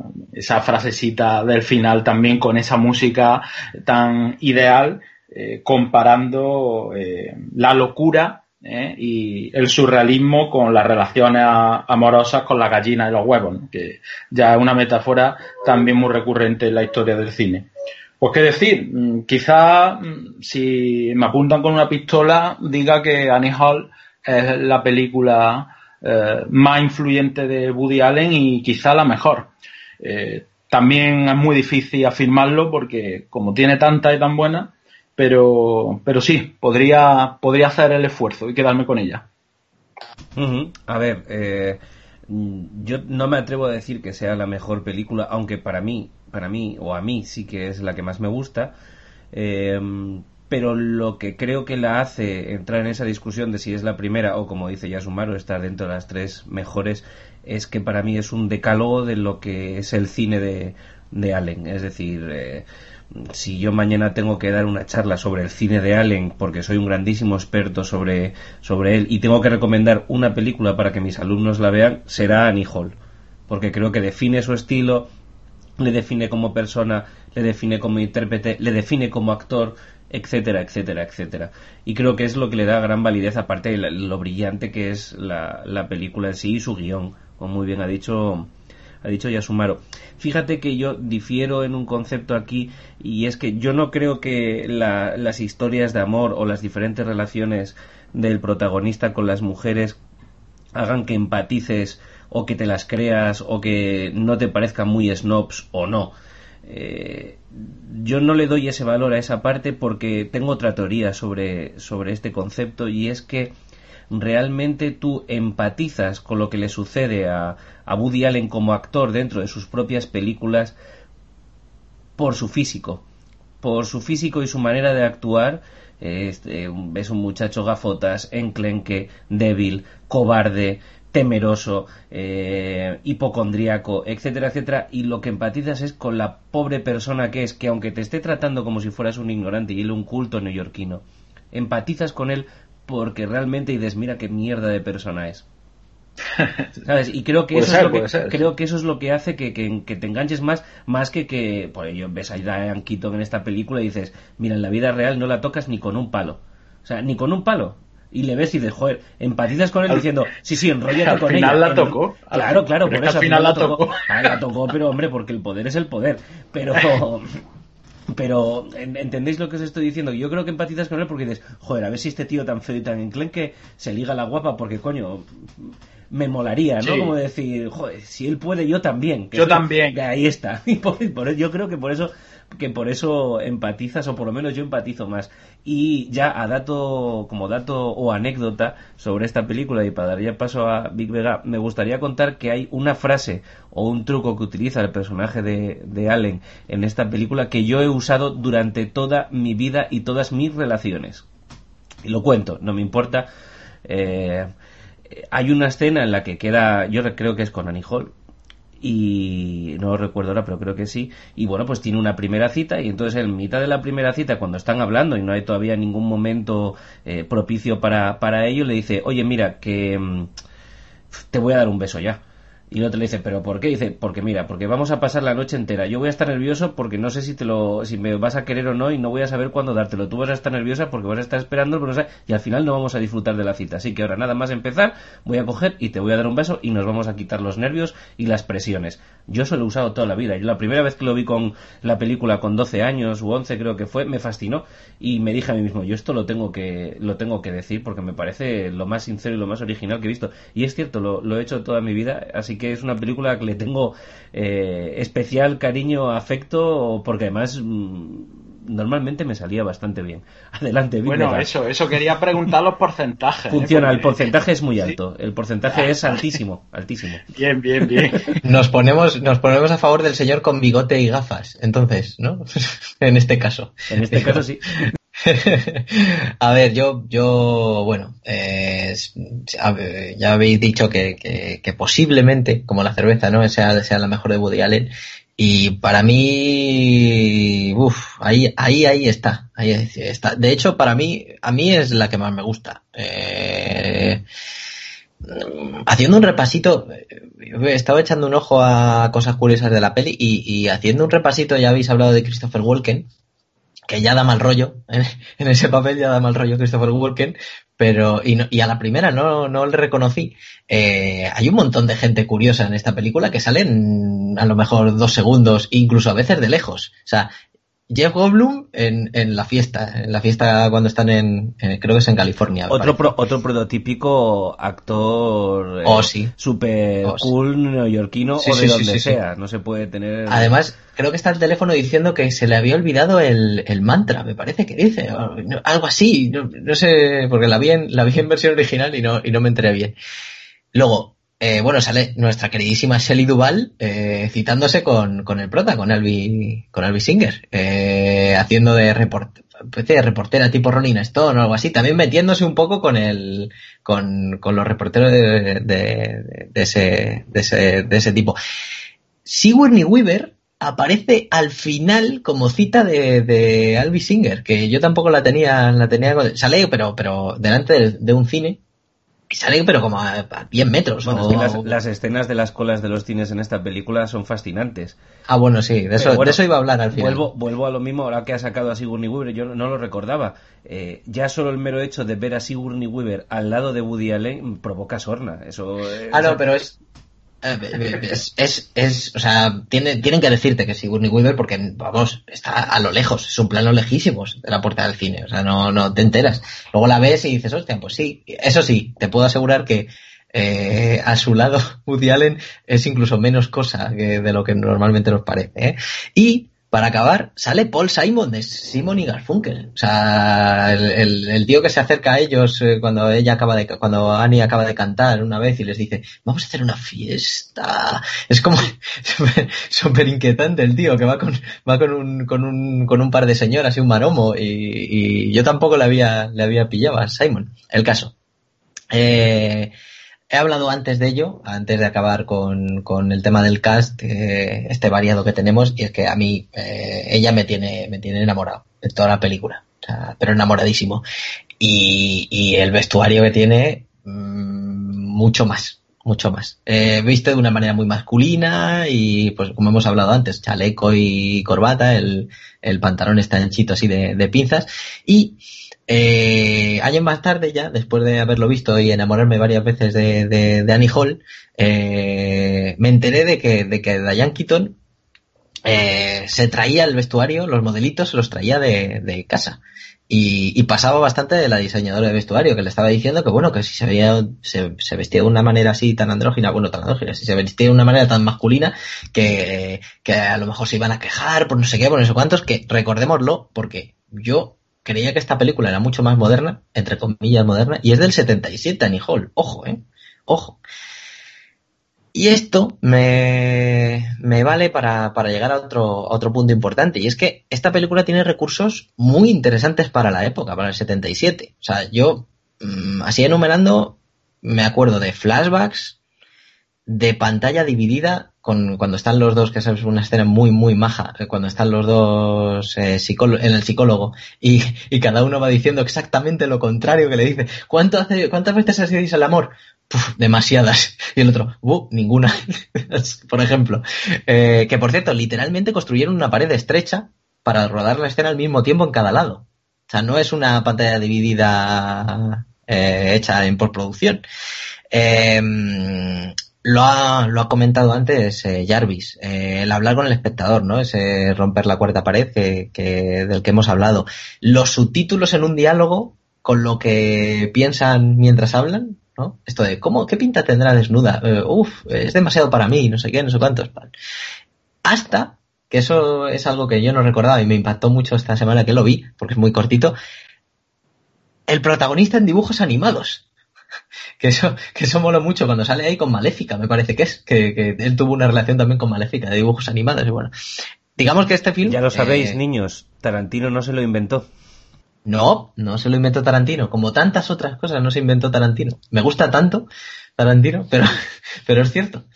Eh, pero, tenemos que decir que este film, año 77, es vanguardista en, muchos, en muchos aspectos. Ya, ya, lo hemos visto. Y bueno, Annie Hall, al fin y al cabo, tiene mucha importancia en el, en el cine de Allen porque va a marcar películas posteriores, bajo mi punto de vista, como pueden ser Manhattan, que a mí también me encanta. Es una película que me encanta.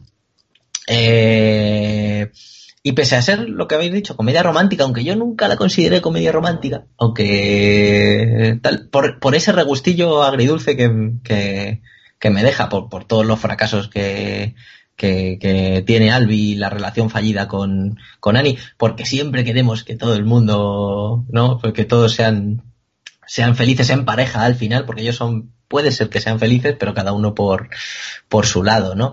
Eh, y, ya no ha tenido esa típica amistad con algo más, ¿no? Eh, en el que sabe que como pareja sois incompatibles, ¿no? Pero necesitáis tener esa persona un poco cerca de vez en cuando como apoyo y tal. Bueno, el caso es, es que mola. Esa, esa, parte, esa parte final me, me gusta. Como hemos dicho, como he dicho antes, una película mm, muy corta, apenas una hora y media. O sea, en su primer montaje superaba las dos horas y es una de las, de las dos eh, películas más cortas en ganar un Oscar, cosa curiosa. Y ojo, a ver si os suena, el comienzo iba a tratar sobre un asesinato que presenciaban eh, Albi y Annie. No sé si os suena esa historia. Porque aquí mi amigo el, Gafas la guardó para. la, recicló para, para, la película de Misterioso Asesinato en Manhattan. Que ojo, ya fueron unos cuantos años después, ¿eh? casi 20. O sea que, ojo. Y qué más, qué más, qué más. Eh, habíamos hablado también de la, de la cola del cine. La cola del cine es, ya para, para hablar de la escena, de mi escena favorita de la película, yo creo que es esta. O sea, eh, esa, esa ruptura de la cuarta pared con... Aunque, ¿a quién no le ha pasado estar en la cola del cine? Y primero temer que te van a hacer un spoiler de algo. Y segundo, estar oyendo al, al, al snob de atrás, al, bueno, al pegante de atrás hablando de tal y cual, aparte de estar o no estar de acuerdo con él, pero siempre elevan la voz un poco más para que les puedas oír. No sé si es que a lo mejor tenemos el oído un poco preparado para esas cosas, pero, pero suele ser así. Y, me hace mucha gracia las caras que va poniendo Albi y cómo, y cómo ella se gira al público y dice, pero esto qué es, pero qué está diciendo. pero, pero, pero sus cosas, y al final acaba sacando al propio McLuhan para que le diga al otro, sus, como, no sé cómo dice, mis teorías en su boca mm, suenan ahora falacias, o algo así. Y, y cierra la escena con, si la huida fuera así, qué fácil, ¿no? Y, es verdad que, es así. Y se dice, ojo, que para esta escena tanteó a Fellini y a Buñuel pero los dos rechazaron aparecer en lugar de, en lugar o junto a eh, McLuhan. Y hablando del amigo McLuhan, y ya cierro, porque es que se me nota que la película me gusta mucho, eh, no solo McLuhan aparece en la peli. En el parque, cuando hacen, cuando están jugando a, pues, este, este es no sé qué, y este viene de no sé cuánto, este es de la mafia. Y dice, mira, el ganador del premio de parecidos a Truman Capote. Pues efectivamente, es Truman Capote. Así que nada, ahí lo dejo, en todo lo alto. Ahí está. Eh, bueno, por terminar el dato, tampoco fue Woody Allen el primero que incluyó eh, animación en una serie o en una película real, de, de, imagen real, porque creo recordar que es eh, una película en la que Jim Kelly, el mítico bailarín, eh, tiene un número musical junto, junto a Mickey Mouse. Con este pequeño detalle eh, de burgués neoyorquino, le doy el paso a Necron para que finiquite con su opinión también esta película y prosigamos adelante. Pues sí, como digo, yo no, yo no la, para mí no, no, sería la mejor película de Woody Allen, pero, pero sí estoy totalmente de acuerdo con vuestros comentarios y, ya lo he dicho al respecto. También decir que me encanta esta escena de la cola del cine, el asunto del tío pedante de detrás o delante. Fíjate, a mí me ocurre más que con tíos pedantes que esto, al fin y al cabo, no deja de ser más de esta parte de la burguesía neoyorquina, ¿no? Que hemos hablado. A mí me ocurre justo más bien lo contrario, que tienes a alguien por detrás o por delante de la cola del cine que está soltando unas, garrafa, unas garrafadas, pero, pero, pero, pero tremendas y dices, pero madre mía, pero este hombre o, esta, o este, sobre todo estos niños, pero que, ¿dónde han estudiado, no? O sea, tremendo.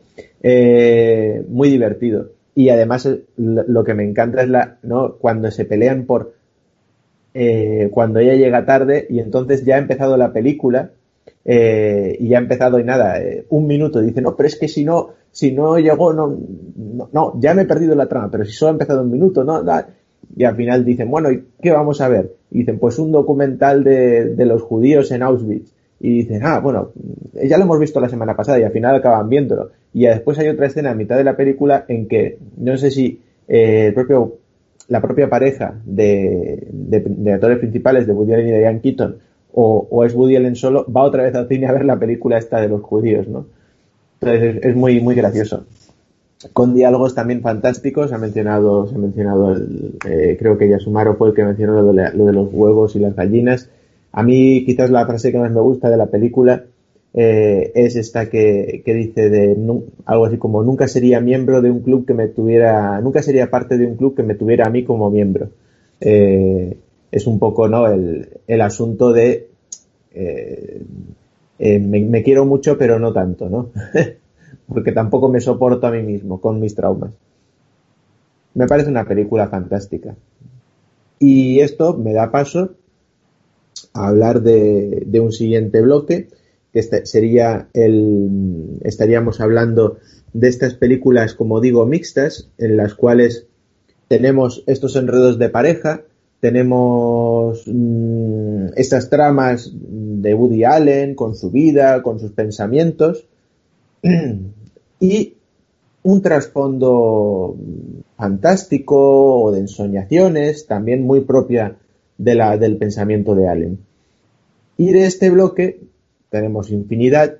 Eh, una de mis favoritas precisamente es bastante la bastante reciente Scoop, que se ha nombrado aquí ya, es eh, decir que a mí es una película que me encanta.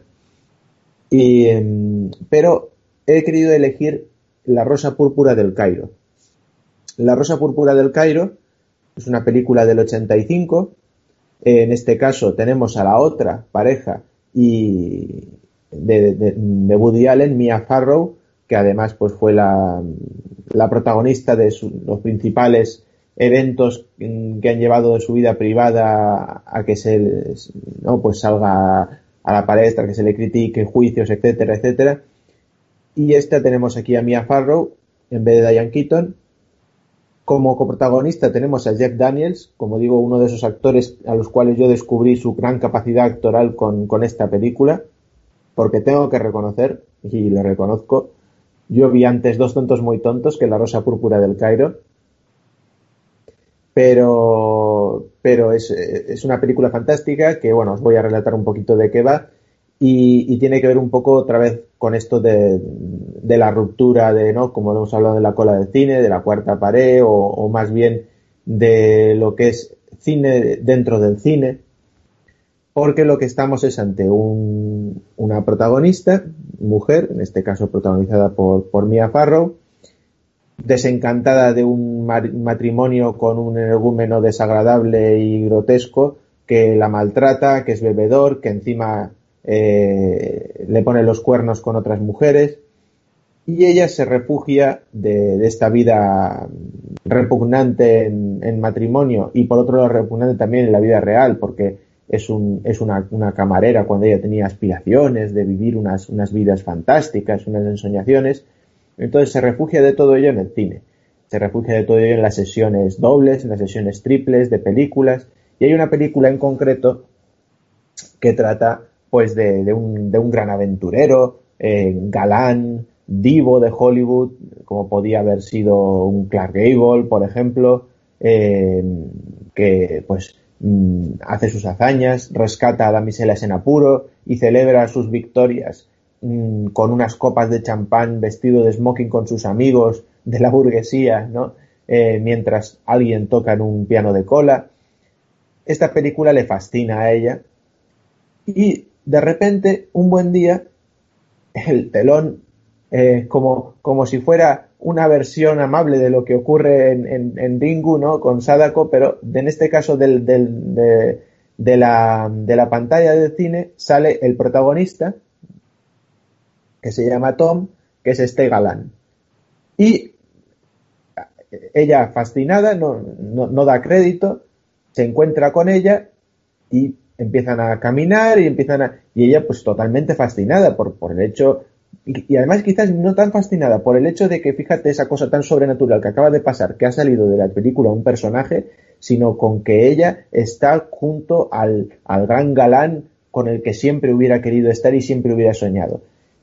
Para postre, no es solo esa persona, sino que él la invita a que le acompañe, ¿no? Después de descubrir las maravillas del mundo moderno con algunas serias eh, escenas cómicas que suceden de este personaje en relación con la vida, la vida normal. Por ejemplo, eh, me acuerdo de la escena de sexo cuando dice, bueno, y ahora pues se correrá un telón, ¿no? O, o cuando, o cuando, bueno, y ahora tiene que entrar no sé qué persona, no, no, no, ahora no, esto es la vida real, no, no, no, no es una sucesión de escenas como digo, no solo la persona, sino que él le invitará a ella a, viajar a su mundo, a su mundo de fantasía, le invitará a entrar en el mundo del cine directamente.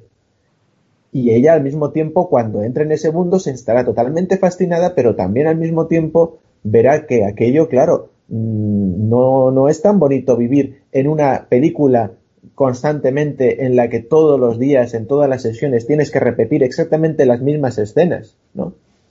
Eh, también en este caso, no solo un personaje el que sale, sino que los, el resto de los actores de la película, cuando falla el protagonista, se quedan con que no saben qué hacer. Y entonces ahí hay como un debate, una disyuntiva. Algunos dicen, tenemos que salir también de la película. Otros dicen, ¿esto qué es? Anarquía, un caos, no podemos abandonar la película, tenemos que conseguir que vuelva. Como digo, nadie se sorprende en sobremanera del hecho de que salga la gente de una película, sino de las consecuencias que pueden llevar a cabo. Eh, y entre ellas, los productores de la película, al no tener al protagonista, la gente deja de ir al cine. Entonces, eh, tienen que intentar convencer al protagonista de que vuelva a la película. ¿Qué es lo que hacen? Cogen al actor que hacía de este personaje en la película y lo, y lo intentan eh, encauzar hacia esta chica que se ha fugado con el protagonista. Se enamoran y ahí empieza el triángulo amoroso entre el actor de ficción el actor en la vida real que interpreta a este, a este personaje, que en este caso, pues, fantástico el papel que hace Jeff Daniels, desdoblándose, interpretando a los dos personajes, que en realidad son el mismo, solo que uno es producto de la ficción y el otro es el actor en la vida real que interpreta el producto de la ficción, ¿no?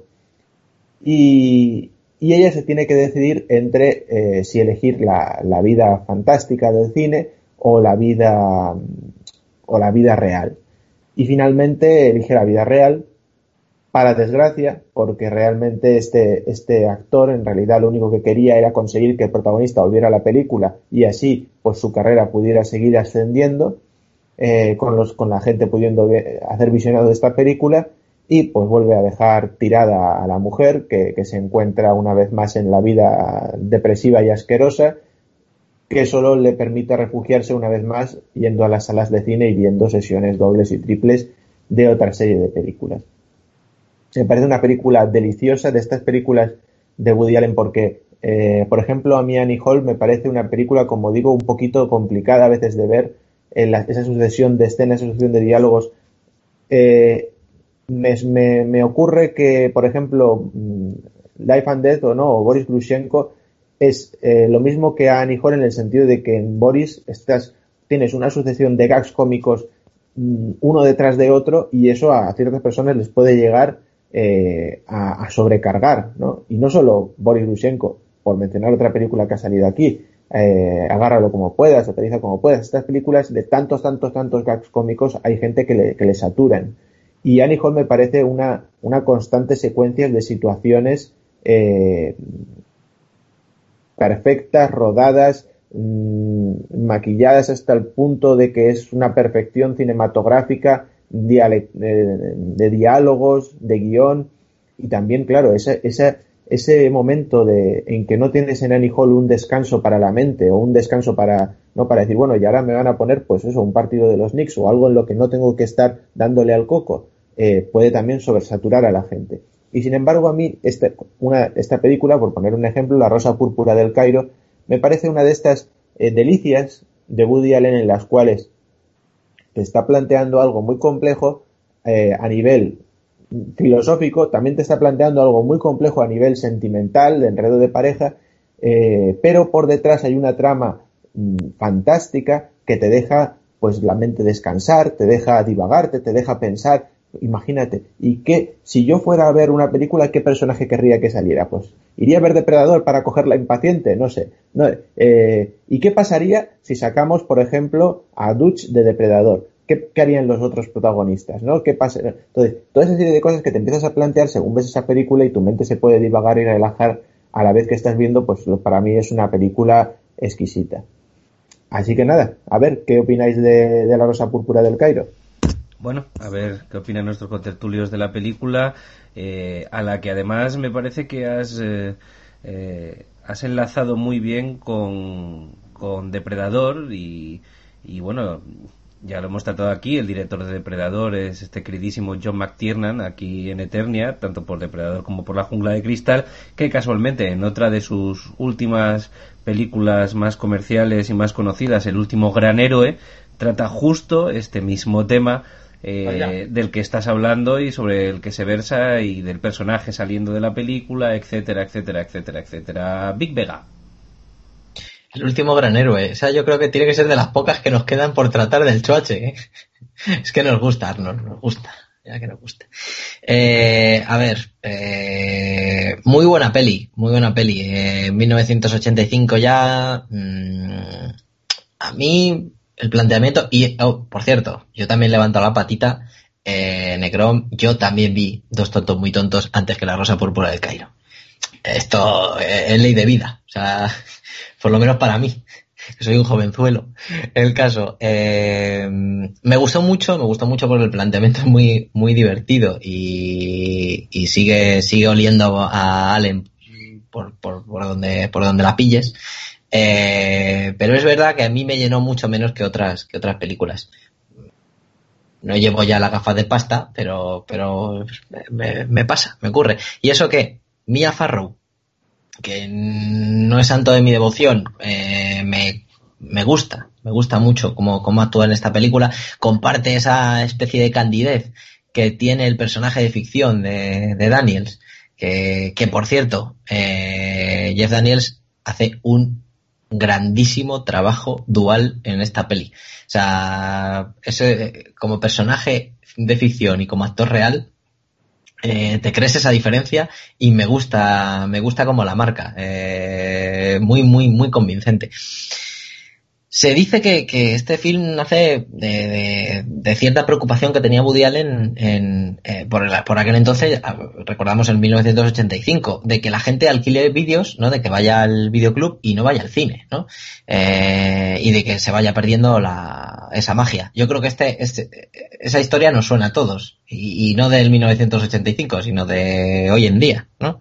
Eh, y la verdad es que plasma bastante bien la, la nostalgia eh, con esa relación especial que tiene, que tiene la, que tiene Mia Farrow, Cecilia en este caso, con, con el cine.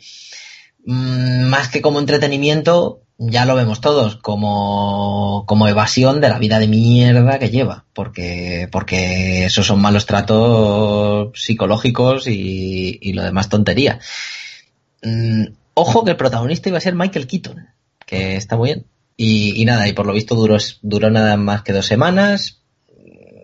Dicen por ahí que Allen le pareció un actor demasiado moderno, muy ochentero, según decía, y necesitaba otra cosa. Pues tampoco creo que apareciera con la máscara de Batman, pero, pero bueno. Y, y una, una cuestión muy curiosa es que, que recrearon una manzana eh, completa de Nueva York y Gordon Willis, que creo que, si, si mal no me, si no me falla la memoria, creo que participó en, en El Padrino, se encargó de la iluminación y hizo un, un, trabajo, por lo menos a mí me parece un trabajo, un trabajo estupendo, porque en ningún momento veo que, vamos, da, da bastante el pego como si fuera Nueva York real. No obstante, para el interior del cine, sí que eligieron un cine de verdad. Y ese cine de verdad fue un cine al que iba Woody Allen cuando era, cuando era pequeñito eh, que le iban a demoler poco después y pues pues en plan en plan pues eh, digamos eh, reconocimiento a, esos años mozos. Y volviendo a ese tema de, nostalgia que él tenía con respecto a cuando él iba al cine cuando era pequeño y demás pues pues lo rodaron ahí dentro. Y se cuenta y esto es, un final brutal a mí me parece un final devastador o sea, es, es, no sabes qué elegir entre la realidad, la ficción y pa, y te pegan, y te pegan el golpe. La productora lo quiso cambiar. Eh, pero no lo consiguió porque, porque la opinión del, del, del, director era que si eliges la realidad, la realidad te jode, la realidad te va a doler. Y, y, y por otro lado, a toro pasado, por supuesto, porque las productoras lo hacen así, culpó, culpó a ese final, a ese, llamémoslo trágico, o triste final de, que tuviera la mala taquilla que tuvo. No sé si el boca oreja hizo el resto, pero vamos, tú vas al cine sin saber mmm, cuál es el final de las películas, ¿no? Pero vamos, yo os digo, pese a, pese a que no es de las que más me, me gustan, la premisa me sedujo mucho. Mmm, en ningún momento la película me, me hace mirar a otro lado o me hace aburrirme o lo que sea, no, no, para nada. Y ya os digo, el nivel actoral me, me, resulta muy, muy convincente, incluidos todos los que actúan dentro de la, de la, la película, dentro de la película, que hacen un papel muy curioso. Todos aparecen sacados de, de, una película de Fred Astaire o alguna cosa así. Todos, pues eso, como ha dicho antes Negrón, bebiendo champán, viviendo la vida ahí al Copacabana. Todo sota, caballo y rey. Está genial. Está muy, muy bien. Uh -huh. ¿Y? Resulta que el señor Torren me ha jugado una mala pasada y me ha dejado media. Y era la única película que no habéis visto del programa. ¿Qué ocurre? Que por lo que he escuchado, pues me la habéis vendido muy bien. Además, parece que juega con el realismo mágico que ya se ve en Midnight in Paris. Y ese tono triste, casi pesimista, que tanto eh, censuró la productora, yo creo que es lo que más me va a interesar de, de la peli, aunque ya sepa el final. no pasa absolutamente nada. Mierda, mm. lo siento. no, no, pero eso ha sido culpa mía, o de Torrent. Y, y ya está, pues me la apunto y estoy seguro que me va a gustar como casi todo lo que hace este hombre. Recuerda que si te gusta, te la tienes que comprar. Guiño, Sí. guiño. A ver si te voy a tirar de las orejas yo ahora. sí. Necrom.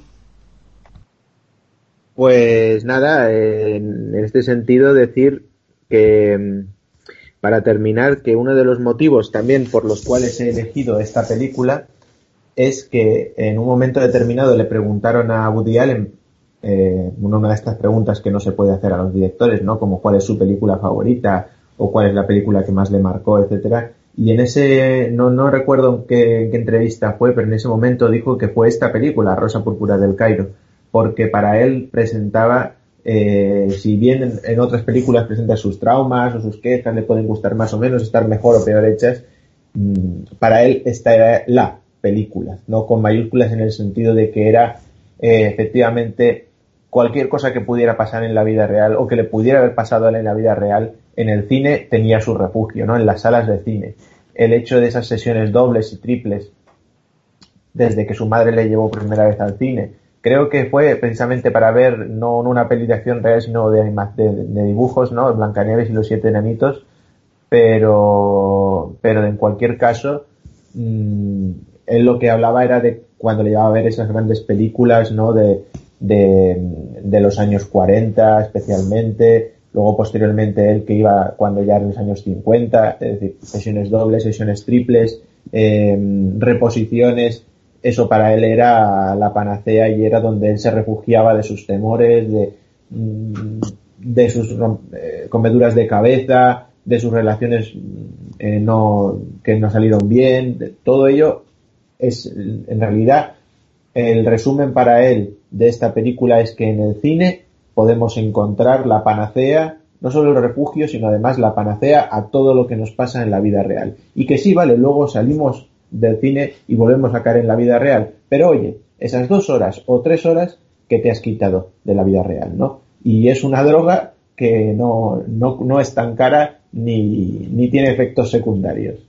Y es por este motivo ¿no? que, a él también le, gustó tanto y me parece totalmente meritorio y extensible a, todos los oyentes eternios. Muy bien, bueno, pues parece que hemos cerrado nuestro bloque de tres tipos o tres clasificaciones dentro del cine de Allen. ¿Qué, ¿Por dónde seguimos? ¿Qué, ¿Tienes alguna pregunta más que hacernos, algo que comentar?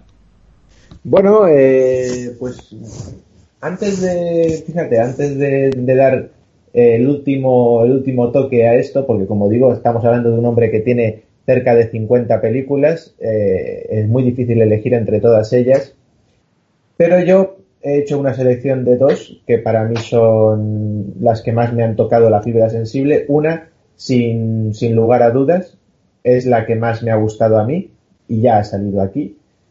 Si tengo que decir, si me ponen una pistola en la cabeza, como decimos, ¿Cuál es tu película favorita de Woody Allen? No, no tengo miedo en decirlo. Misterioso asesinato en Manhattan. Eh, es una película que ya ha comentado un poquito Vega cuál es el, planteamiento. Una pareja, una vez más Woody Allen y Diane Keaton, presencian un... No, no, en realidad no presencian un asesinato, sino que intuyen un asesinato. Eso es lo bueno. No es que vean cómo matan a una persona, sino que eh, unos vecinos aparentemente eh, normales, de repente la mujer parece desaparecer, hay unos golpes, ella intuye, ella eh, no es que sea infeliz con, su marido, pero necesita aventura, entonces se hace la investigadora, intenta indagar, mm, en este sentido Woody Allen hace totalmente de, ¿no? de mm, persona hipocondríaca, eh, pero ¿por qué tienes que indagar? ¿Por qué necesitas más aventura? ¿Necesitas más aventura que las cosas que hacemos habitualmente? No, no es suficiente aventura ir a Da Vincenzo, ¿no? Estas cosas de la burguesía neoyorquina. Eh, por otro lado está el amigo de la pareja, que es un precisamente una persona del mundo del espectáculo, en el sentido director de teatro principalmente, aunque parece que también ha tocado el cine, es un escritor, entonces ahí lo que vemos es eh, una relación, una, cierta tensión sexual porque él se ha divorciado eh, y entonces él siempre le ha gustado el personaje que interpreta a Diane Keaton en la película y Woody Allen, bueno, sabe que hay una tensión, pero no resuelta, pero que finalmente pues no, tampoco es que llegue a gran cosa, pero está siempre esa tensión.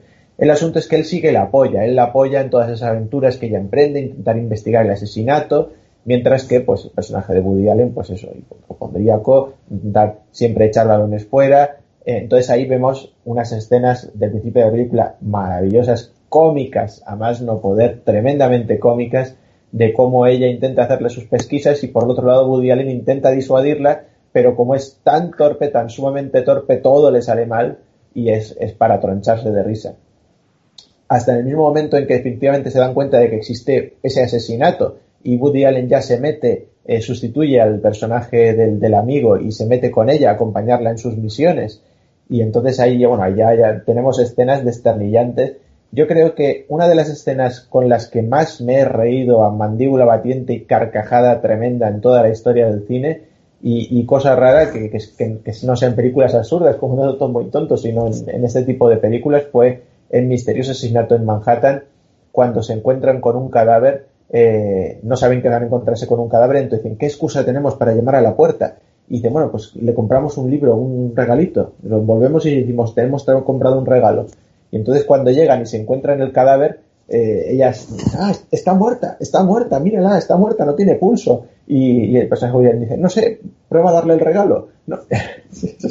Es una de las escenas, como digo, para mí más desternillantes y, y como otras tantas muchas que tiene la película, por no decir grandes diálogos que también, que también tiene esta película, que me encantan.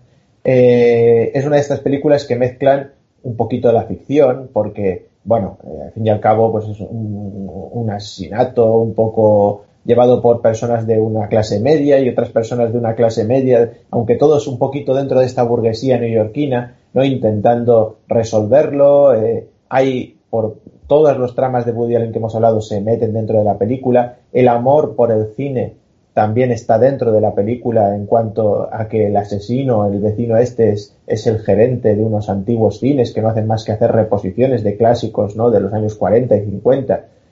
Eh, en cualquier caso, eh, como digo, estamos ante una película que es muy, muy buena a nivel de comedia, tiene muy buenos gags, eh, pero no, es, no está saturada porque intercala muy bien estos gags con escenas de enredos de pareja y a su vez estos enredos de pareja tienen diálogos fantásticos y, y estupendos de un guion maravilloso, pero que no es totalmente, constantemente un diálogo sesudo, sino que se da mucho a la, a la, al gag cómico.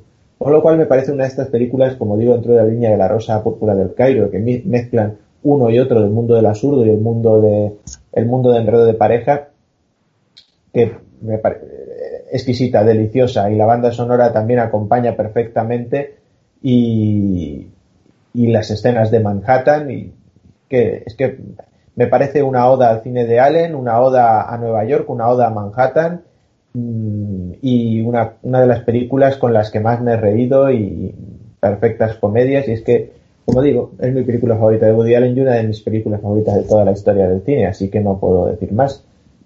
Decidme vosotros, ¿qué opináis de ella? ¿Ya sumaron? para, para hablar ahora sí, así sí puedo.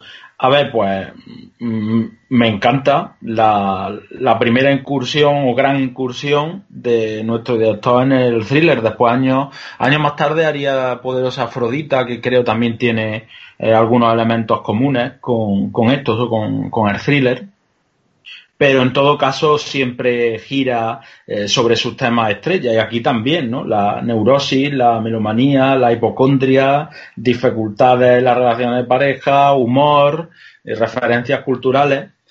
Eh, a mí lo que más me gusta de, de, la película es cómo el asesinato y el tono irónicamente detectivesco sirven para devolver la chispa a una pareja ya madura, ¿no? que estaba quemada eh, con sus miedos, sus complejos, incluso, como ha dicho Necron, sus flirteos extramatrimoniales, ¿no? Pues ahí tenemos al personaje eh, que flirtea con la mujer de Allen, ¿no?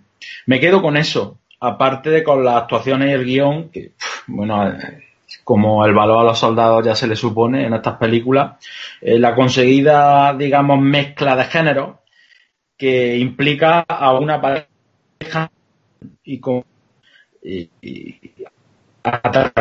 y que consigue a través de la parodia y el humor, digamos que expulsar los miedos, eh, el mayor enemigo de las relaciones, la, la monotonía, etcétera. A mí me gusta eh, muchísimo la peli, sí. Big Vega. Pues ya, ya os he comentado antes, eh, esto fue mi incursión en, en, el cine de Woody Allen y, y joroba, echando la vista atrás, ya viendo todas las películas de, de nuestro amigo Woody Allen, eh, creo que, que entré eh, con buen pie y si no voy a decir por la puerta más grande, pero por una de las puertas grandes. Y, muy contento de, haber, de, haberme, de haber debutado con, con, esta película. Porque, como ha dicho Necrom, o sea, eh, los diálogos son, pero, pero para partirte. O sea, yo no he, no he disfrutado tanto como esta película. Además las puedes ver varias veces, porque algo se te escapa siempre. Tiene frases para, para dar y tomar. Frases además eh, de corrido. O sea, como, decíamos, habla la pareja y, Woody Allen te suelta cualquier historia o directamente en una escena como la que ha dicho Necrom del, del regalo cuando se encuentra el cadáver o, o esta, o esta de no puedo escuchar tanto a Wagner que me dan ganas de invadir Polonia, eh, cosas así que, que, se te quedan, se te quedan grabadas. Eh, mm, tras romper con, con, Mia Farrow, eh, aquí Woody Allen tiró de su ex, Diane Keaton, para el papel de, de, Carol en esta película. Y se centró bastante más, ya conociéndola, se centró más en la química de pareja, porque, según él, y es cierto, Keaton es más graciosa que Mia Farrow. Aparte de que, bueno, si ya vemos todas las películas previas, tiene, tiene bastante sentido. Y esto, claro, ¿qué nos dio como resultado? Pues lo que hemos dicho, diálogos ingeniosos, tremendamente ingeniosos, bromas ligeras, mmm, vamos, de todo. Eh, y bueno, Diane Keaton en el binomio con Allen, como siempre. Genial. Expresividad, todo lo que, vamos, todo lo que hemos venido hablando hasta ahora. Y me gusta mucho, hablando también del de, resto de actores, y no me lo quería dejar, es Angelica Houston, que, que está en este, en estos cuatro personajes que, que intentan, intentan eh, eh, descubrir al, al, asesino, ¿no? Está, está espectacular. O sea, tiene una presencia tremenda. La escena en la que flirtea con, con Larry eh, es, es, es, muy buena. Y ya, bueno, ya no te digo la escena en la que le intenta enseñar a jugar al póker, que con esa también me reí bastante. Con el otro moviendo las cartas impulsivamente, que no sabía para dónde, y metiéndoselas en las gafas. No sabía, no sabe para dónde, no sabe dónde meterse porque, porque tú fíjate, la mujer, que es Angelica Houston, y como digo, la presencia que tiene y lo poquita cosa que, que, es, que es Larry en la, en la película. Y bueno, Woody Allen eh, como presencia, ¿no? Y esta película, yo cuando la he visto siempre me ha dado un regustillo a, a, Vértigo, de Hitchcock. Que por cierto, es la película que anuncian en el autobús en, en la que ve a, eh, en la Keaton ve a, a, la difunta señora House, ¿no? Que es como, uh, mira, y, y, es otra película cortita, muy cortita. Escasa hora y cuarenta, me parece que si no me, si no me equivoco. Da gusto verla, porque te metes dentro y a través de los diálogos, como hemos dicho, sospecha, investigaciones sui generis, así, pues como ha dicho Necron, esto de que, de que sea la pareja la que, la que investiga, bueno, la pareja. En un principio tira de, de un tercero, que no me acuerdo del nombre del personaje, y, luego acaban siendo los cuatro los que van los que van descifrando. Es, es un ritmo tiene un ritmo tremendo la película tremendo tremendo es increíble. Y, y, no me canso de verla no me canso de verla. La he podido ver en los últimos años tres o cuatro veces y, y yo creo que esta es fija anual. Esta que de vez en cuando te, te trae el picorcito y dices ahí va eh, hay que verla. Ya os digo que está en el top 5 eh, si no en el top 3 sin duda eh, la historia mola, pero, pero ya no es solo eso, es el reparto, la química entre los cuatro, ya no solo entre la pareja, sino entre los, mismos cuatro y las risas cada vez que, que, que, la veo. Y ya cierro diciendo algo así como claustrofobia y un cadáver, el colmo de un neurótico. Bueno, neurótico, pero neurótico yo. Pero bueno, como no me asusto ya con las con las eh, langostas, pues no tengo problema. Tampoco tengo Diane pero es lo que hay. Necron, adelante. Pues eh, bueno, eh, para terminar decir que, efectivamente esta película, es, ya lo he dicho que me, todo lo que todo lo que me encanta y más. Mmm, otra escena que con la cual me estaba acordando ahora y también pero reí de una manera tremenda fue cuando hacen ese juego de con una con una serie de grabadoras intentar reproducir un mensaje y lo hace todo mal él. Oh Dios mío, qué bueno es. Ese es buenísimo. Buenísimo. Artes total. Y, y hasta el final de la película. Hasta el final de la película con, con esa frase en la que eh, el amigo este con el cual ella estuvo a punto de intimar, pues era mucho más alto, mucho más galán, ¿no? Y entonces, pues Woody Allen al final suelta esa frase, ¿no? Que le dice, bueno, pero y este, vamos a ver, si le quitas los zapatos, las altas, el moreno artificial y el pelo implantado, ¿qué te queda? Y Yankee te dicen, pues tú, ¿no? Entonces ahí, ahí acaba la película muy bien, genial. Y ya, pues para enlazar, esta película estábamos en el, en el 93 y voy a enlazar con otra película del 2010 porque eh, vamos a ver, esto es una cosa que ya imagino que los eternios ya sabrán y si no, pues ahora se enteran, ¿no? Aquí hay algunos que estamos muy metidos en el mundo de la historia del arte, eh, yo entre ellos, y a pesar de que se me, se me pone una pistola en la cabeza y se me dice que diga la mejor película de Woody Allen para mí es Misterioso Asesinato en Manhattan, como ya habéis podido comprobar, si me piden una segunda película, una segunda opinión o, o, simplemente esa película que te ha tocado la fibra sensible no puede ser otra que Midnight in Paris, ¿no? O Medianoche en París, porque yo creo que, bueno, a todos los que hayan estudiado historia del arte, eh, independientemente de... es una película que les va a tocar la fibra, porque esta situación, y, y me pongo, como digo, esta película de 2010 que ya hemos hablado con Owen Wilson, esta situación en la que un personaje está en París, ya de por sí ciudad mítica, además es curioso, ¿no? Porque se cambia esa, esa idea de la burguesía neoyorquina por la burguesía parisina, ¿no?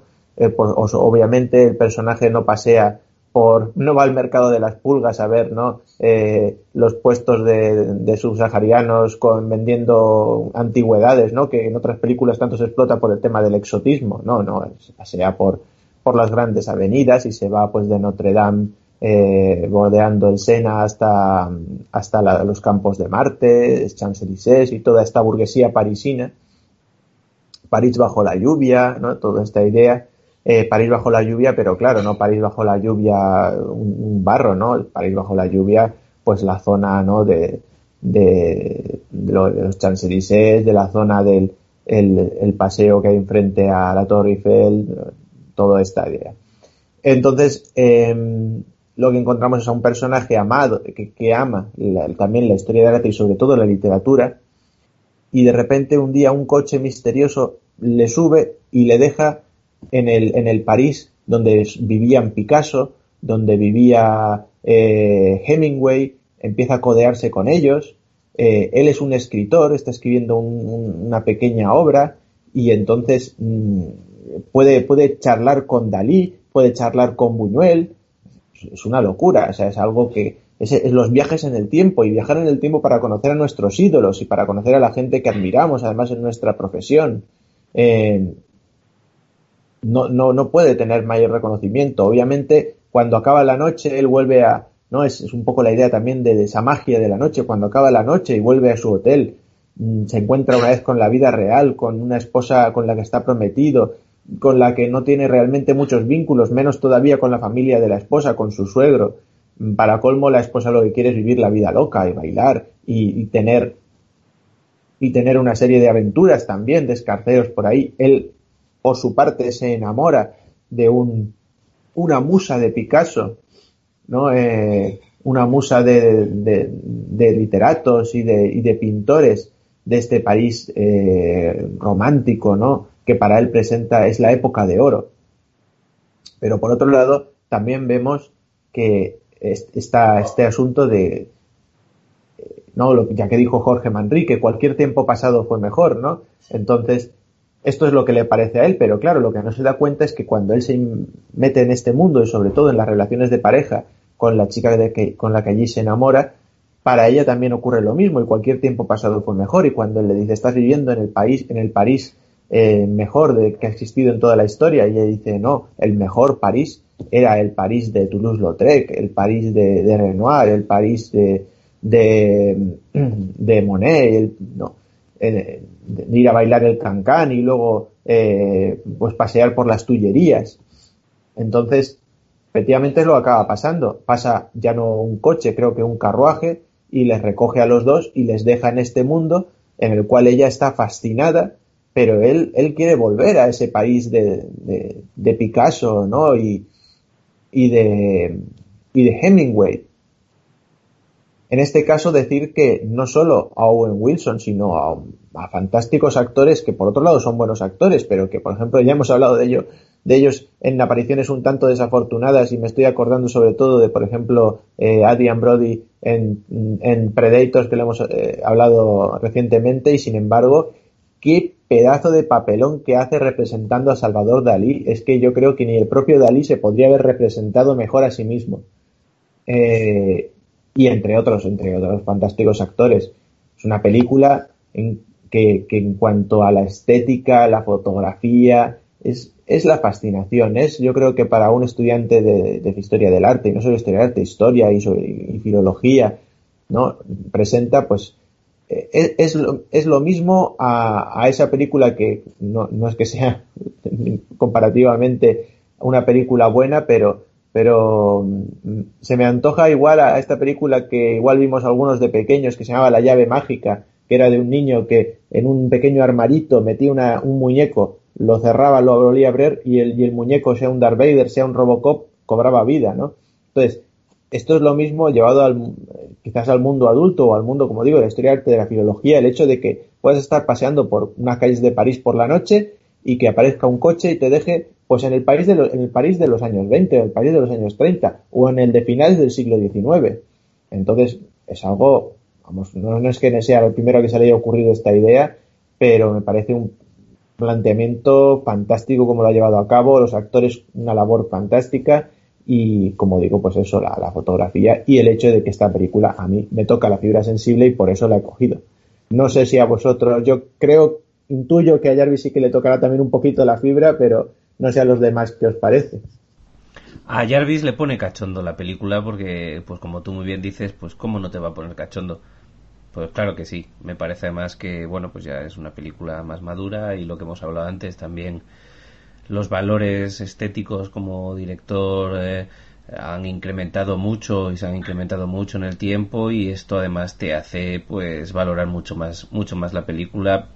Pero me voy a remitir a lo que lo que dije al principio del programa que bueno me presenta cosas que que, ya me ha presentado otras veces y esta sin embargo pues me gusta más pues porque evidentemente me pica un poquito en el corazoncito en la patatilla y, y ahí ahí me tiene ganado con facilidad. Soy muy fácil de convencer. Big Vega.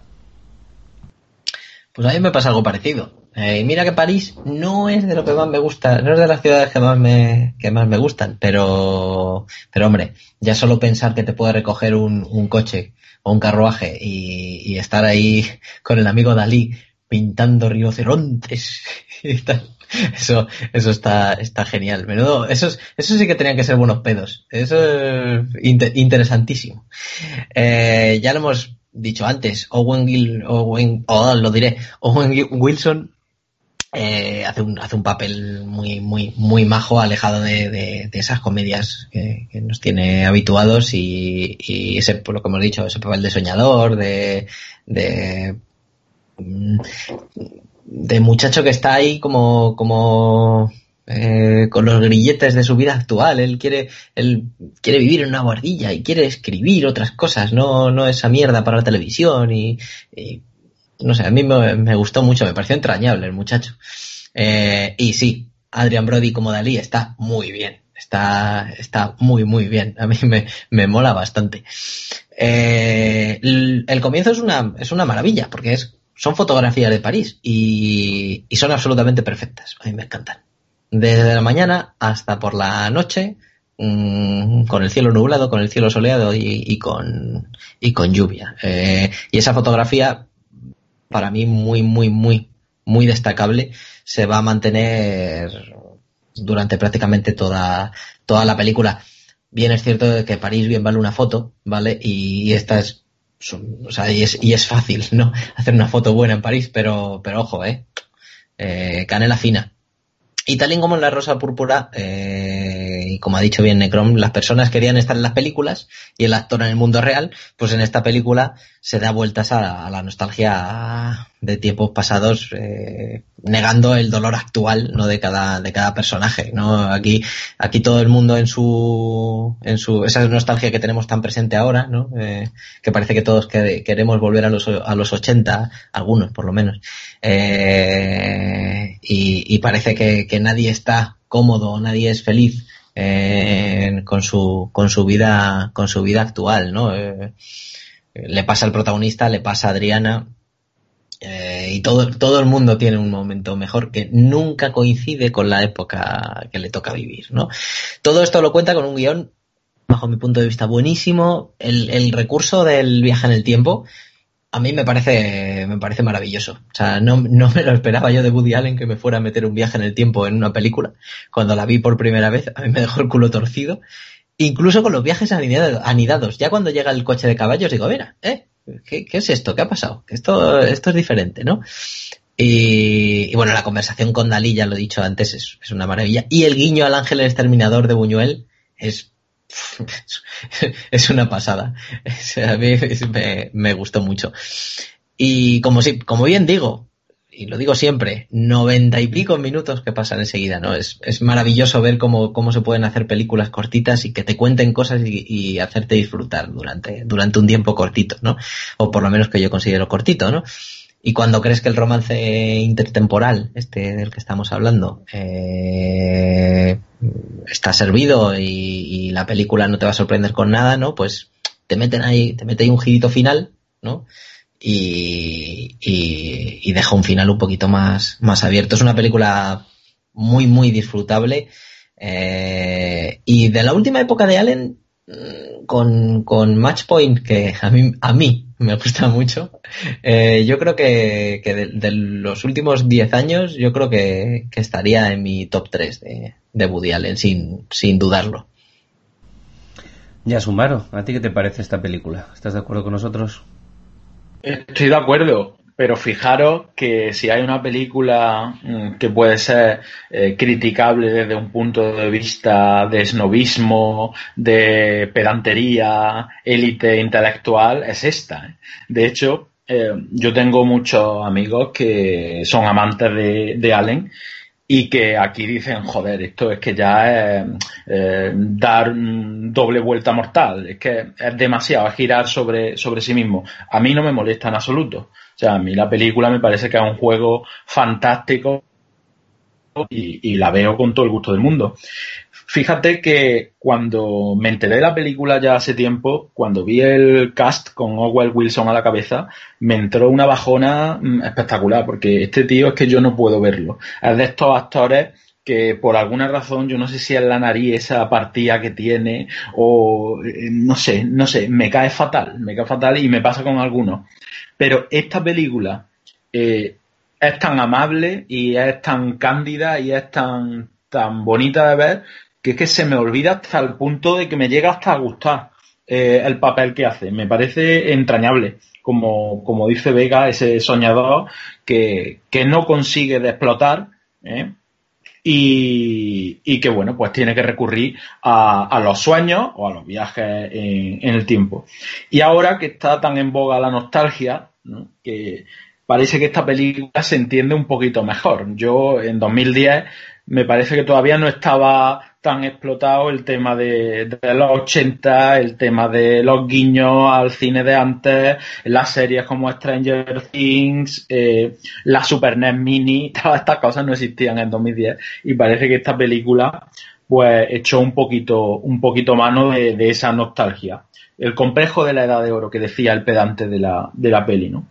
Y me gusta muchísimo eh, que se presente como, como un factor psicológico y más bien eh, subjetivo, porque el personaje de Owen Wilson añora e idealiza a los creadores de la década de los 30 y 40, bueno, Hemingway, los hermanos Fitzgerald, eh, Dalí, como hemos visto, muy bien interpretado por, por este hombre, pero en un juego de muñeca rusa, eh, el personaje que interpreta Marion Cotillard pues eh, que pertenece a esa época, por supuesto, a su vez siente melancolía hacia la Belle Époque de finales del siglo XIX. Entonces, así podíamos seguir, parece decirnos el director, en un ciclo eterno de, insatisfacción, de, de disgustos, eh, consumidos por ese complejo de la edad de oro, y nota parece romper al final de, la película en lo que me parece que es un mensaje bastante positivo. Eh, está muy bien todos los recuerdos que tú quieras y está bien sentirse eh, a gusto recordando, pero oye, el presente es lo importante y hay que vivirlo. No nos olvidemos de, vivir el presente. Y si es con Lia eh, Seydoux, mejor todavía. Ese final, eh, con ella, digamos que aceptando ir a tomar un café o a cenar con él, cuando empieza a, llover y ella sonríe, me parece que es una fotografía buscadísima, ¿eh? algo que está muy planteado, pero tiene un resultado extraordinario y que eh, refrenda otra idea, y es que Woody Allen le sabe dar un toque a los cierres de las películas extraordinarios. Fijaros en los fines, en los finales de todas las películas que hace.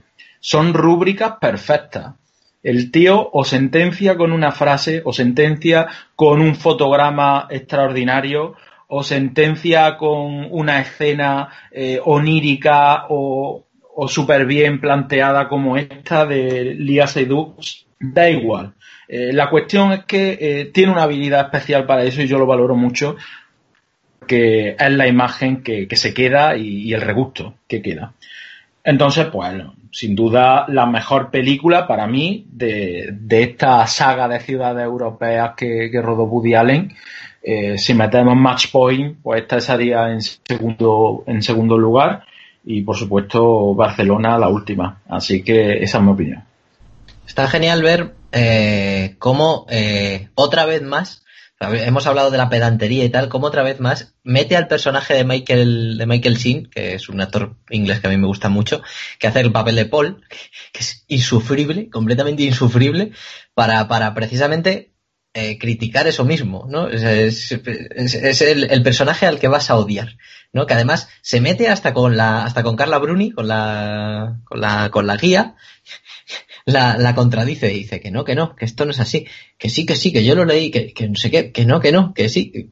Dice, pero ¿cómo le puedes llevar el, puedes llegar hasta ese punto? ¿Sabes? en fin. Es, como un cuñado, un, cuñado, pero un poquito más depurado. Sí, sí, en este caso sería, bueno, es inglés, entonces no, pero te voy a decirle cuñado, pero no, pero no, no. Muy bien, chicos, pues si os parece, hacemos un pequeño descansito para ir a tomarnos un café, eh, un expreso latte rico rico a una esquina de una cafetería muy buena en el Soho que conozco y, y volvemos para rematar un poquito el tema Allen, ¿de acuerdo? Ahora nos vemos, chicos.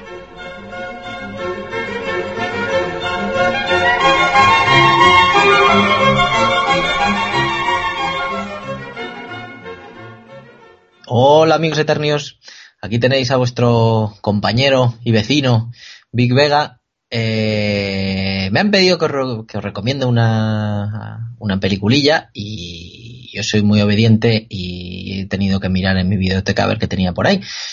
Y es difícil, es difícil. Eh, pero bueno, he encontrado una que en algunos círculos eh, ha pasado desapercibida en otros círculos eh, la consideran una película de culto y, bueno, espero que os sirva para, descubrirla algunos de vosotros y otros para, redescubrirla o, digamos refrescarla, ¿no? Es Donnie Darko, una película del 2001 eh, dirigida por, por Richard Kelly y protagonizada, por ejemplo, por Jake Gyllenhaal, que a algunos os gusta mucho y a otros no tanto, su hermana, en la vida real y, en la película además, que se llama Elizabeth eh, Patrick Swayze, Dios lo tenga en su, en su gloria, y la señorita Drew Barrymore.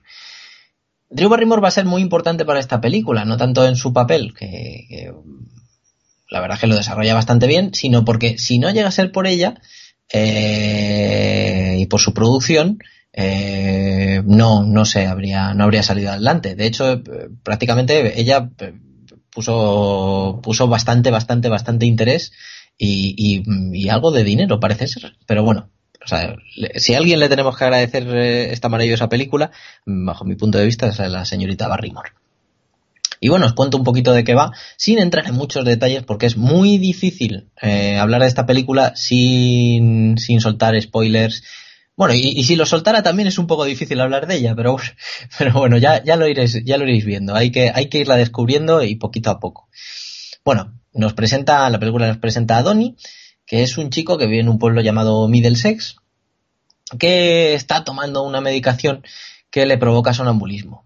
Una noche se levanta y va a un campo de golf, guiado en sueños por una voz. Eh, allí conversa con un conejo antropomorfo llamado Frank, que le predice que el mundo acabará en 28 días. Ya con esto podéis iros dando, haciendo una idea de que la cosa, un conejo antropomorfo, el, mundo se acaba en 28 días. Esto, esto es un, esto, esto es considerablemente curioso. A la mañana siguiente se despierta en ese mismo campo de golf y cuando llega a casa ve que una turbina de un avión ha caído en su habitación y todos le creen muerto. Entonces, a partir de ese momento, el conejo del que habíamos hablado, Frank, eh, le irá mostrando el camino a Donnie poco a poco que tendrá que comprender que se ha generado una realidad alternativa con su, con su no muerte y eso va a tener consecuencias sobre otras personas de su entorno y sobre él mismo, ¿no?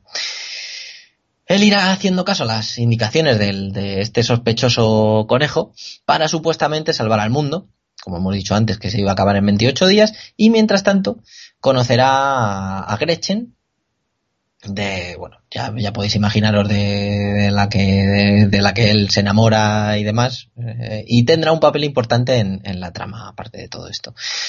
También entrará en escena una una, una señora del vecindario trastornada eh, pero que también tiene mucho que decir a la que llaman abuela muerte que como mote no está nada mal. Es como os he dicho antes, es muy, muy, muy difícil contar algo de esta película sin entrar en spoilers, eh, porque es bastante compleja y lo voy a dejar aquí. Eh, para mí es una auténtica joya, es una película que no te vas a cansar de ver. Eh, hay opiniones de todo tipo, si, ya os digo, sin entrar en, en mucho spoiler, hablando de lo del tema del sonambulismo, de lo del conejo, Mm, porque puedes pensar que Donnie tiene esquizofrenia, eh, que todo lo que ocurre forma parte de, sus delirios. Pero si vas más allá, si, no solo te quedas en el diagnóstico médico, ¿no? Eh, te vas a encontrar una historia con viajes en el tiempo, agujeros de gusano, realidades alternativas. Es muy absorbente, muy, muy absorbente. Y por momentos inquietante. Y tiene lecturas infinitas. Yo ya os he dicho que no, no os vais a cansar de verla porque Mm, aguanta revisionados a punta pala y es una película ideal para, para comentar a posteriori con un grupo de amigos, unas cervecitas y ir viendo las diferentes opiniones o puntos de vista que tiene cada uno. De hecho, yo, la he visto hace más bien poco para, para poder hablaros, mm, digamos, con, con, un revisionado más fresco y le he sacado otras, otras lecturas diferentes, ¿no? ¿Qué contar más de la película? Aparte de mi simple opinión, que ya, ya, os he dicho que es bastante positiva. Se estrenó muy limitadamente, curiosamente, porque coincidió con, con, con el 11S, ¿no? Y esto de que se caiga una turbina de un avión en la casa de una familia americana por aquel entonces, pues no ayudó nada a que se apostara por ella, ¿no? Eh, no tuvo casi impacto, ¿no? Pero después de llegar al DVD y VHS, porque también se, se editó en VHS, se volvió a ver en algunos cines y ya con copias digitales adquirió una fama que la hizo ser calificada, como decíamos al principio, como película de culto por algunos. Ese es el típico ejemplo de película que no triunfa en su momento o que tiene una, una, producción, o sea, una distribución muy limitada y luego eh, pega el pelotazo con el boca a oreja. Hay un Director's Cut con 28 secuencias, exactamente, curiosamente, como, lo, como los 28 días que tardaría el mundo en acabarse, eh, pero no he podido catarla no he podido catarla. Hay que hacer mención especial a, la canción de su banda sonora, Mad World, eh, interpretada por, Gary Jules, que es una, es una maravilla. O sea, si, si podéis, eh, ya la colgaremos en nuestra lista de reproducción, eh, es, una, es una maravilla y no te cansas de, de escucharla. Y bueno, desde aquí, como os he dicho antes, os la recomiendo encarecidamente, no pasa el tiempo por ella, ya os digo, ya, ya han pasado 16 añitos y, está bien. Aguanta revisionados y, es un must en vuestra biblioteca. De hecho, si la veis, es posible que os la queráis comprar. No, la, no vais a tener problemas en encontrarla y un precio muy, muy majete en, en, grandes superficies. Y porque la vais a querer tener para, para verla una y otra vez, una y otra vez. Y nada. Y esto es todo desde Eternia y recordad, en 28 días, 6 horas, 42 minutos y 12 segundos entonces será cuando se termine el mundo.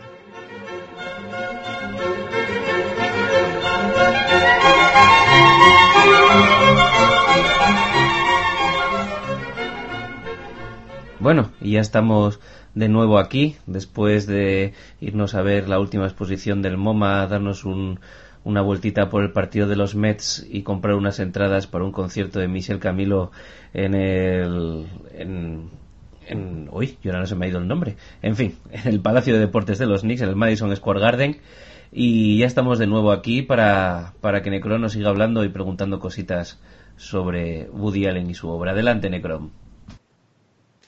Muy bien, pues como, como ya he hablado de estos tres bloques dentro de la filmografía de Woody Allen y también pues os he abierto aquí mi corazoncito con cuál es la película que para mí eh, más que, que, creo que es la mejor de Woody Allen, como he dicho, Misterioso Asesinato en Manhattan, y cuál es la que más me toca esta fibra sensible, que es esta última de Midnight in Paris, pues ha llegado el turno a que os pregunte mmm, cuál es vuestra película favorita, si ya ha salido, o pues eh, Annie Hall, porque muchos habéis dicho que es Annie Hall, pues eh, vuestra segunda película favorita, o aquella que más os ha tocado la fibra sensible, eh, os voy a dejar un para que expreséis vuestra opinión subjetiva, pero no sin antes recordaros que la subjetividad es objetiva, incluso en un esquema racional de percepción, y que la percepción es irracional, implica inminencia, pero al juicio de cualquier sistema o una prioridad de relación de fenómenos existe en cualquier contradicción racional o metafísica, o al menos epistemológica, de un concepto abstracto como es el ser o el ocurrir en la cosa en sí o en la cosa en sí misma. Vamos, conclusión. Como dice, todos somos homosexuales. ya está.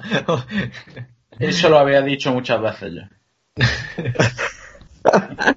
bueno, voy a, voy a romper yo el hielo, pero voy a hacerlo pasándome un poco eh, por Brooklyn. Eh, eh, el requerimiento de nuestro querido Necrom y en vez de dar una, porque como muy bien ha dicho él en este caso tendría que haber dado Annie Hall, eh, voy a dar un, trío y mm, como es también una muy de mi gusto y creo que no ha salido por aquí, pues aprovecha para decir que mi trío evidentemente está en el dormilón, Annie Hall y Memorias de un seductor una, una película que me gusta mucho. También usa ese concepto de el personaje eh, bogartiano eh, seductor ayudándole a ser eh, o aconsejándole a ser más eficiente en sus conquistas y, creo que es también una buena muestra de, ese estilo de los 70 y 80 de, de Allen que a mí tanto me gusta y pasamos la, la palabra y el voto a Yasumaro. Bien, pues yo me voy a quedar con la segunda película que más me gusta, porque ya he dicho que la primera es Annie Hall. Eh, me quedo con Balas sobre Broadway, que es una película de 1994, protagonizada por John Cusack, Diane Weist y eh, sobre todo un Chad Palminteri magnífico que recién había rodado una historia del Bronx con Robert De Niro el año antes, que más un culón también. Por supuesto, la película está ambientada en los años 20, en la época dorada del teatro, los musicales y, claro está, los mafiosos. John Cusack interpreta a David Shane, un escritor de teatro en horas bajas, esto también es un tópico en el cine de Allen, que por fin consigue eh, financiarse para una gran obra, ¿Cuál es el problema? Que el productor eh, es el gángster eh, eh, Nick Valenti, que lo que hace es poner una condición. Yo te financio si a cambio tú metes de protagonista a mi novia Olive. Entonces, mm, bueno, aquí ella hace un papel extraordinario que es Jennifer Tilly. Eh, no se ha caracterizado nunca por, grandes papeles, ha tenido eh, algunas interpretaciones eh, graciosas, pero aquí está fantástica ella. Entonces, la cuestión es que Olive acude a los ensayos acompañada de un matón de Valenti llamado Chick, que poco a poco va haciendo sugerencias en el guion, alterándolo hasta el punto de que él acaba escribiendo la, la obra, ¿no? Entonces, eh, el verdadero escritor, eh, el David, interpretado por Cusack, eh, llega hasta tal punto de bloqueo y complejo respecto a Chick que se plantea si es un buen artista o si es un mediocre, etcétera. Bien, bueno, pues imaginaos hasta qué punto esto da juego para presentar otra vez toda la serie de situaciones cómicas eh, que estamos acostumbrados a ver en, la filmografía de, de, Woody Allen, ¿no? La mayoría de ellas protagonizadas por David, que ve cómo, eh, digamos, se lleva los méritos de una obra estupenda sin que en realidad él haya sido el autor, que es lo más, lo más chulo de, la historia. Muy bien Cusack, que no es santo tampoco de mi devoción. Aquí se puede aplicar un poco también el sentimiento que tengo hacia Owen Wilson. Es verdad que Cusack no me molesta tanto, entre otras cosas porque rodó eh, Medianoche en el Jardín del Bien y del Mal de Clinic Book, que me encanta. Y eh, bueno, la película aparte de que es ligera, eh, plantea algunas cuestiones que son de interés. Por ejemplo, eh, el, fin, eh, el fin del teatro o del cine, si queréis, es distraer o enriquecer. Es compatible el arte con las concesiones al gran público o el talento se entrena o es innato. Pues todo esto la película viene a, a plantearlo, pero no ofrece respuestas, que también es interesante, ¿no? y lo que plantea estos dilemas para que el espectador, si quiere, pues se queme un poco la cabeza en su tiempo libre. Yo creo que es uno de los guiones más divertidos de Woody Allen, porque la premisa a mí me parece súper fresca y original. Eh, es que, claro, el hecho de que eh, el gángster sea el verdadero autor de una obra de teatro súper exitosa, eh, me, parece un juego súper divertido. Y, ya reincido de nuevo la actuación de Chas Palmintieri, que, estaba en boga en los años 90 y después cayó un poco en el ostracismo, pero aquí hace uno de los papeles, yo creo, yo creo que casi que el mejor de, de su filmografía. Así que ahí dejo bala sobre Broadway como mi aportación. Muy bien, ha hecho Palmintieri y esa, esa película Memorias del Bronx, que me encanta también con una frase mítica en la que el personaje que hace Chaspas Mintieri aconseja al chico cómo saber si, si esa chica es la mujer de su vida o no, y es meterla en el coche, cerrar la puerta, ir a meterte en, el coche por tu lado, y si la chica estira el brazo para abrirte el pestillo, esa es la mujer de tu vida. Siempre es una frase que le tengo, la tengo focalizada con él y, me encanta. Eh, Eso no lo has puesto en práctica, ¿no? No, esa no, esa no, porque no conduzco. ah, vale. Él suele ser el que abre la puerta por dentro, me parece a mí. Sí, me temo que sí, me temo que sí. Aunque en realidad, más de una vez que me creo recordar que te la he abierto yo, pero el caso. Eh, a ver, lo primero aprovecho esta última intervención para, para decirlo. O sea, Woody Allen nos daría para tres o cuatro o cinco programas fácilmente. O sea, no, no, no estamos haciendo este ejercicio eh, en plan resumen de, de, su obra, sino, sino haciendo más bien hincapié en, en, obras que nos, que nos gustan. O sea, podríamos, dentro de muchos años, bueno, muchos años o, no, en Eternia, podríamos tener otro especial fácilmente sin despeinarnos. O sea, es, es una pasada. Y a mí, hoy por hoy me pongo a la, altura, o sea, me pongo a la altura, eh, pienso en gente que, que, no sepa por dónde meterle mano a, a Woody Allen y, y, pienso que le pasaría algo parecido a lo que me pasó a mí con Star Trek, ¿no? Entonces, no tengáis miedo. Y para eso os traigo una peliculita. Eh, como Annie Hall prácticamente es la, mi película favorita de, de Woody Allen, con permiso y más o menos a la par con Misterioso Señor Tom Manhattan, porque le tengo muchísimo cariño y me encanta. Una de las que me, parece que, rozan mayor nivel de aquellos años, 1979, me parece que, se, estrenó el año siguiente Annie Hall, me parece. Me parece que Annie Hall es del 77. Es Manhattan. Manhattan, pues, dirigida y protagonizada por el mismo Woody Allen, ya os he dicho, del 79. Eh, pues la vida de, oh Dios mío, un escritor de chistes para la televisión, ¿quién lo iba a decir, no? Que lo protagoniza, se llama Isaac Davis, eh, y, bueno, es un cuarentón que, que, ha tenido pues varios fracasos matrimoniales, ¿no? Eh, de hecho, con su última esposa, con la que tiene un hijo, y que le dejó porque cambió la bisexualidad por la eh, eh, por la homosexualidad, eh, publica, va a publicar un libro con los detalles de, la vida sexual, de su vida sexual, vamos.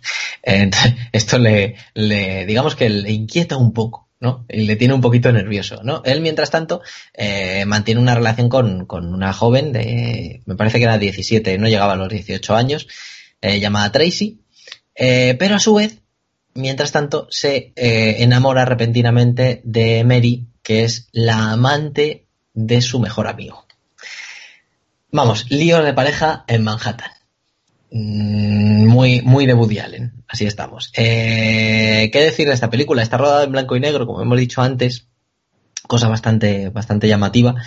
Eh, el inicio es básicamente parecido al de Midnight in Paris. O sea, son todo postales de, Manhattan. Mm, como lo oís así, con, una buena banda sonora, por cierto, que eso hay que decirlo durante toda la película, de principio a fin. Eh, unos planos maravillosos durante toda la película, inusuales.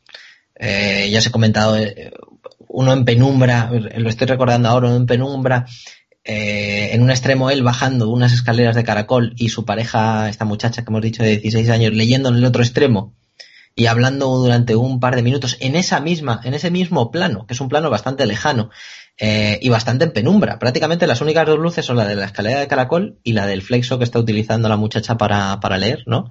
Y, y, aguanta ese mismo plano hasta el final de la secuencia, ya os digo, en penumbra, y hay que darle el mérito de toda esta iluminación. Lo hemos citado antes, eh, Gordon Willis, me ha dado tiempo a echar un ojo eh, a la filmografía de este señor que ha trabajado mucho con Woody Allen, se cascó las tres del padrino y, en esta película efectivamente estuvo de, director de fotografía, de iluminación, que es una auténtica pasada, una auténtica pasada. Hemos hablado ya de la banda sonora de principio a fin y esto le va a gustar mucho a Yasumaro, el final. A mí el final me deja con la boca abierta siempre. O sea, siempre que lo, que lo veo. Y siempre me deja con, como, con un mini buen rollo. Eh, es un plano corto a la cara de Woody Allen, eh, que queda más o menos al eh, la mitad de, derecha de la, de la pantalla, de, detrás del hombro de la, de la muchacha esta que hablamos de la de 17 años, que le da al señor de 40 una lección de humildad, porque él lleva toda la santa película tratándola como una cría, ¿no? Y ella, con sus 17 años, es la única de toda la película, de todos los personajes que vamos a ver durante la película, que sabe lo que quiere, ¿no? O sea, al fin y al cabo la película para mí es, es una crítica a la sociedad, eh, a la sociedad actual, pero sobre todo localizada en, Manhattan, ¿no? Nadie está contento con su pareja, nadie está contento con su pijo, con su pijo. bueno, algunos, algunos en Sudamérica le van a encantar.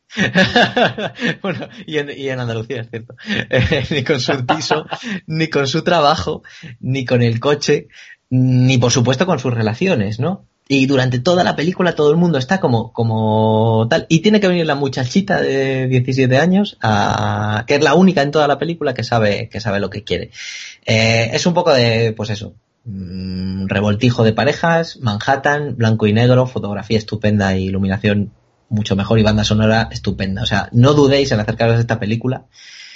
Y si la veis después de Annie Hall, mm, encantadora. A mí, a mí es una película que me, que me, que me encanta. Y todo el mundo sale mejor en blanco y negro, todos lo sabemos.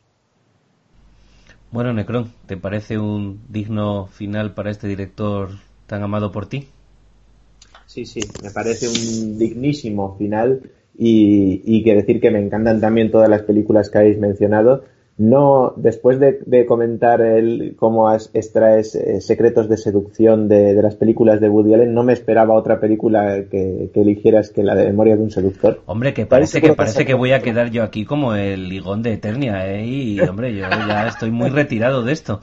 Así que cuando mirabas al vacío, eh, alguna vez que hemos quedado no era por como los gatos, que veías algo, sino que porque estabas hablando con Humphrey. Lo siento, querido Big Vega, eh, nunca he llegado a usar contigo el truco de voy a darte el beso nada más que dar. a mí me das un abrazo cuando me ves y ya luego sí. bueno, chicos, pues si queréis pasamos a las recomendaciones y o críticas de la semana. Bueno, por seguir el mismo orden, Necrom. Vamos a empezar por ti. Muy bien, pues la verdad es que hoy no traía una, una recomendación fija, sino más bien pues una serie de, de cuestiones. La primera, eh, y ya ha quedado dicha en el programa, pero la repito, eh, mirar películas de Woody Allen, tenéis mucha filmografía disponible y estoy seguro de que alguna va a ser vuestra película de Woody Allen. Aquí hemos dado algunos datos, pero estoy seguro de que alguna va a ser la vuestra, así que echarle un ojo a varias y, ya pues nos podéis decir en el, en el muro del programa o, o en el podcast lo que queráis en los comentarios.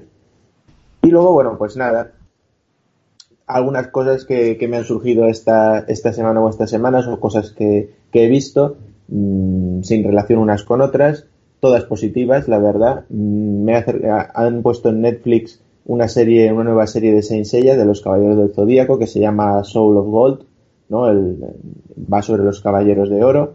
La animación no es la mejor, pero la verdad es que me ha sorprendido mucho la, la trama. Sabía de su existencia, pero todavía no la había visto porque estaba muy desencantado, incluso desde la propia Hades, que por mucho que sea canónica y aparezca en el manga, me ha parecido siempre una saga bastante de las peores, si no decir la peor, de, de, de los Caballeros Zodíaco. Pero esta de los, de los Caballeros de Oro mm, resucitados en Asgard, unos nuevos Caballeros Divinos, etcétera, la verdad es que me ha gustado bastante y me lo he pasado pipa, me, lo he visto casi del tirón. Otra cosa que me vi del tirón, aunque creo que hablaremos en futuros programas, es, es la segunda temporada de Stranger Things. Decir que este fin de semana se ha abierto un evento en Madrid, al cual hoy he pasado por curiosidad, pero he visto la cola interminable y bueno, no, no me chupo una cola, que además he preguntado de cuánto es la cola y me han dicho de dos horas. De dos horas para sacarte una foto subida en una bici eh, tipo VH de estas que usaban los protagonistas con un fondo de un fotocall, pues obviamente no, pero queda ahí patente el gran éxito de la serie y que a mí me ha encantado. Y, y bueno, pues eh, otras cosas que he visto que no me han desagradado, no estoy hablando de obras maestras, por el valor de cosas frescas.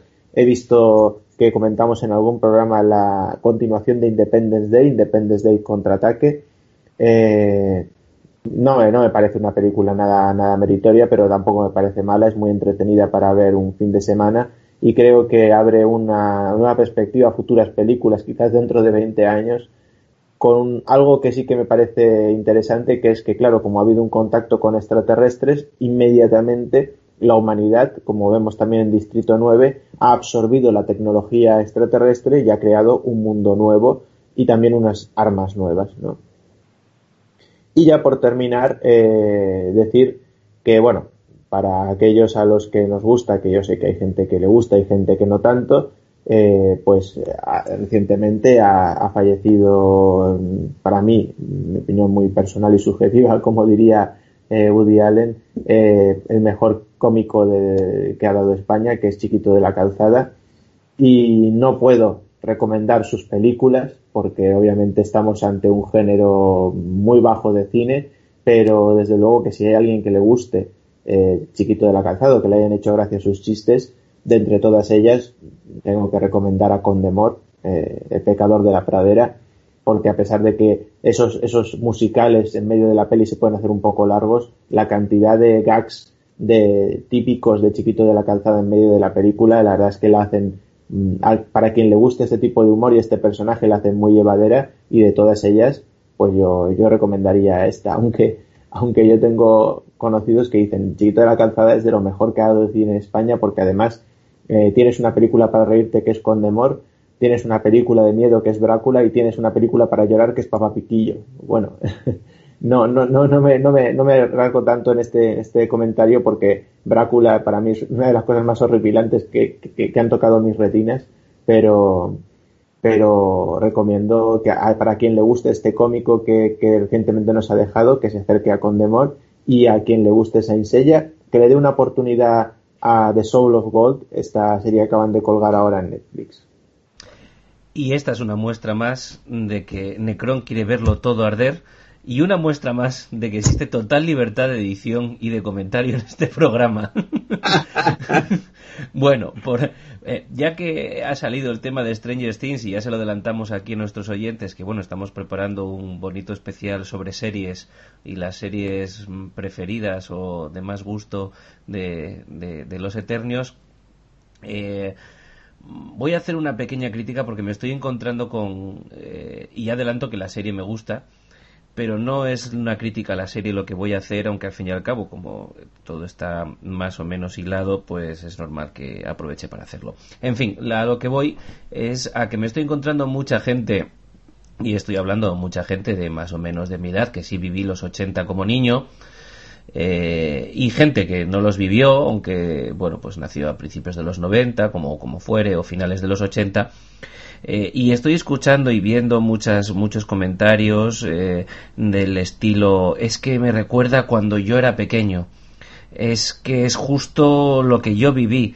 Y, hombre, debe ser que yo viví en un país muy diferente a los que la gente, al que la gente vivió, pero el único símil eh, con la vida de un niño en España que tiene la serie americana y lo que muestra la serie americana es la bicicleta, la BH, porque eh, el resto de la sociedad europea y española eh, de los 80 no tiene ningún tipo de relación. Y a mí, o sea, es que no, no, o sea, que me digan que niño de 8 años, nacido a finales de los 70, en los 80 con 8, 9, 10, 11 años, se jugó a la máquina, jugó a la máquina del Dragon's Lair, porque, chico, yo eso no lo caté hasta bastante más mayor. Eh, yo no veo que en Stranger Things salga el típico heroinómano diciendo ven, pero ven que no te voy a hacer nada, ven, ¿eh? ¿A qué eso no lo veis? Bueno, pues eso, no nos flipemos tanto, la serie está muy bien, saca muchas cosas que en su momento muchos ni siquiera nos dimos cuenta de ellas, pero luego al hacernos mayor sí las vimos con añoranza y sí que nos parecen la leche, eh, que no se nos vaya la cosa de las manos porque yo creo que en fin, estamos creando una ficción sobre lo que fue nuestra infancia, eh, que en la serie está muy bien, pero en la realidad, pues oye, yo, yo no lo veo así. Y en la parte de recomendación, o ya metiéndome un poquito más en lo que es el, tema que nos atañe, eh, esta semana ha caído en mis manos The Square. Eh, peli que ahora está muy de moda, que está recién estrenada, que ha sido muy galardonada, peli escrita y dirigida por Rubén Oslut, Em, en la que además participa eh, Dominic West, a los que Dominic West, que para los que estén un poco familiarizados con, con mi nombre aquí en Eternia, Jervis McNulty, pues no tengo más que decirles que evidentemente es un actor que a mí me interesa y me gusta mucho y que además ha participado en muchas otras películas eh, aparte de en la serie de The Wire, eh, como puede ser Chicago o 300, por ejemplo, que la gente parece que no, no lo recuerda mucho. Era el, el malo eh, de los espartanos, el que quería dar el golpe de Estado en Esparta mientras Leónidas no estaba, por si alguno no sabe, no sabe focalizarle. En fin, eh, que no voy a destripar de Square porque me parece una película eh, mucho más que recomendable, muy inteligente, muy interesante, eh, muy bien dirigida.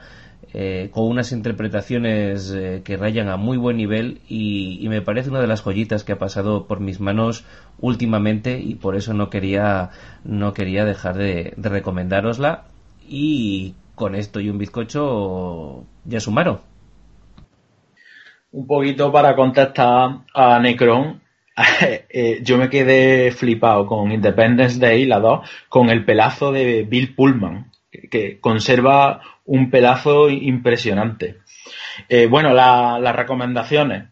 Eh, bien, pues la cuestión es que quería un poco mm, recomendar tanto la obra original como una película que la adapta. Estoy hablando de Nanso Hatomi Hakenden, que es eh, bueno, una de las obras más famosas de la literatura japonesa, eh, escrita por Kyukukai Bakin o Bakin Takisawa, puede aparecer de, los dos nombres. Eh, no está traducida al castellano, pero su importancia está, bueno, fuera de toda duda, está solo por detrás del Heike Monogatari y del Genji. Eh, pero bueno, la podéis encontrar en inglés, en internet, si tenéis eh, gusto por, la fantasía épica, por eh, los espíritus, los samuráis, seguro que, os va a gustar. Y traía también a colación una reescritura que se ha hecho de, ese libro, que se llama La leyenda de los ocho samuráis, dirigida por Kinji Fukasaku, que es el director, para quien no lo sepa, de Battle Royale, su película más famosa eh, protagonizada por Kitano. Y bueno, eh, versa una versión muy libre del original, prácticamente no tiene nada que ver, pero sí respeta el tema de los ocho guerreros eh, perros, los ocho samuráis, las princesas, los demonios, los castillos. Una película ligerita que se ve fácilmente a pesar de que dura más de dos horas tiene poco presupuesto, pero yo creo que los fans del chambara y del cine japonés la van a apreciar con todo el gusto del mundo. Muy bien, muy interesante. Big Vega, ¿qué nos traes? Qué maravilloso, qué estupendo. Eh, porque ya con lo que ha dicho yo Sumaro, me vale. Y, con, lo de Saint Seiya de, de Necrom estoy emocionado. También con lo de chiquito, que leches. Pero Vale, vale, o sea que al final te ha servido todas las recomendaciones menos la mía. De verdad, ¿cómo tratáis al director de este programa? lo de The Square, es que The Square estoy, estoy esperando un momento justo para ver. Es como Mother, eh, estoy ahí al momento. No, no, eh, Mother es bastante más. Ahí sí que tienes que buscar un momento idóneo, ¿eh? Eso ya te lo digo. Esto es más digerible. Ya, pero bueno, el caso es que yo también he tenido una pérdida esta semana, aparte de el maestro, el maestro chiquito, eh, y es que para los que, a ver, yo he crecido en Leganés eh, y en Leganés yo iba a los Leganés Madrid, para los que nos escuchan de fuera, y, y yo en Leganés iba a los cines de mi barrio, yo me acuerdo de los Nápoles, los Ideal, eh, que además una, una, amiga de mi madre trabajaba en, en, uno de ellos y pues me acuerdo que me coló a ver Loca Academia de Policía, no me acuerdo qué número era. Y con mis palomitas y yo era súper feliz, ¿no? Y, y como a Woody Allen le pasó, eh, pues me gusta ir a los cines pequeños, cines... Yo intento evitar eh, grandes cines tipo Kinépolis y tal, alguna vez he ido, pero los intento evitar porque aparte de que me gusta que, que se mantengan los cines un poco más pequeños eh, y que están más a mano en el centro de las ciudades, pues también eh, me gusta ser un poco más acogedor, ¿no? Entonces, esta semana, lamentablemente, el jueves, eh, cerraron los cines Acteón de aquí de Madrid, de la calle Montera, que yo les tenía en mi corazoncito, bueno, yo voy cada vez que había un estreno interesante, yo iba a esos cines. para que os hagáis una idea, las entradas eran sin numerar, siempre. Eh, pues estaba todo un poco viejo, estaba un pelín sucio, algunas butacas, las butacas estaban muy bajas y, y, alguna chirriaba. El señor de las palomitas era un poco antipático. Pero oye, era mi cine, ¿sabes? Y en ese cine fui a ver con mi actual mujer, cuando todavía no éramos ni novios, fui a ver el remake de La Cosa. Eh, y oye, pues yo le tenía en mi corazoncito, era mi cine, ¿sabes? Y, resulta que me lo han cerrado. Y me siento súper mal y súper vacío. Y, y, quería compartirlo con todos vosotros que seguro que me entendéis. Porque eh, eh, me escuchéis de donde me escuchéis, seguro que tenéis algún cine de, de, confianza. Y, y, yo me niego a irme a, a, a, cines grandes. A ver, joder, pues ahora estrenarán el último ya y diré, pues a lo mejor me voy a una matinal o algún momento donde no haya mucha gente y me voy a lo mejor a la sala tocha del Kinépolis y, me la veo. Pero, pero joder, mi cine de las típicas fiestas del cine, estas que se hacen cada X meses y tal, o, esto de, uy, salgo de trabajar, mm, pues me voy para el cine, que estoy aquí de camino a casa y, y tan pancho, ¿sabes? Pues joder, me, me lo han quitado, ¿sabes? Dicen que no es eh, rentable, eh, que no era sostenible, van a hacer un hotel, como no tenemos hoteles aquí en Madrid, ¿sabes? Pues la pela es la pela y, ya está, pero, pero bueno, ahora me, tengo, tengo alternativas, pues sí, algo tengo, van a reabrir dentro de poco los ideal ahí en, eh, estos, que no me, no me acuerdo exactamente dónde es la zona, pero bueno, eh, por ahí, por ahí cerca de, de, Sol, y algún otro que, que tengo, los Verdi y tal, pues bueno, pues algo hay, en el centro de Madrid, pero lamentablemente este modelo nos está llevando a, sitios oscuros y no precisamente a salas de cine de barrio. O sea que, bueno, eh, os quería abrir mi corazoncito y, mi sentir por, por esa pérdida. Y hasta luego, Lucas. Bueno, chicos, pues ha sido como siempre más que un placer, ha sido más que entretenido, pero yo no sé vosotros, pero ahora tengo que ir un poquito a hablar con mi psicoanalista porque esto me ha causado muchos traumas y no sé cuántas veces tendré que masturbarme antes de poder ir al café a leer de nuevo Guerra y Paz. Muchas gracias por participar. Nos vemos la próxima vez, chicos. Hasta luego. Y a nuestros oyentes eh, lo mismo, que les esperamos la semana que viene y les recomendamos también este fin de semana que se vayan a los Hamptons a pasar unos días y relajarse hasta el próximo programa. Hasta luego.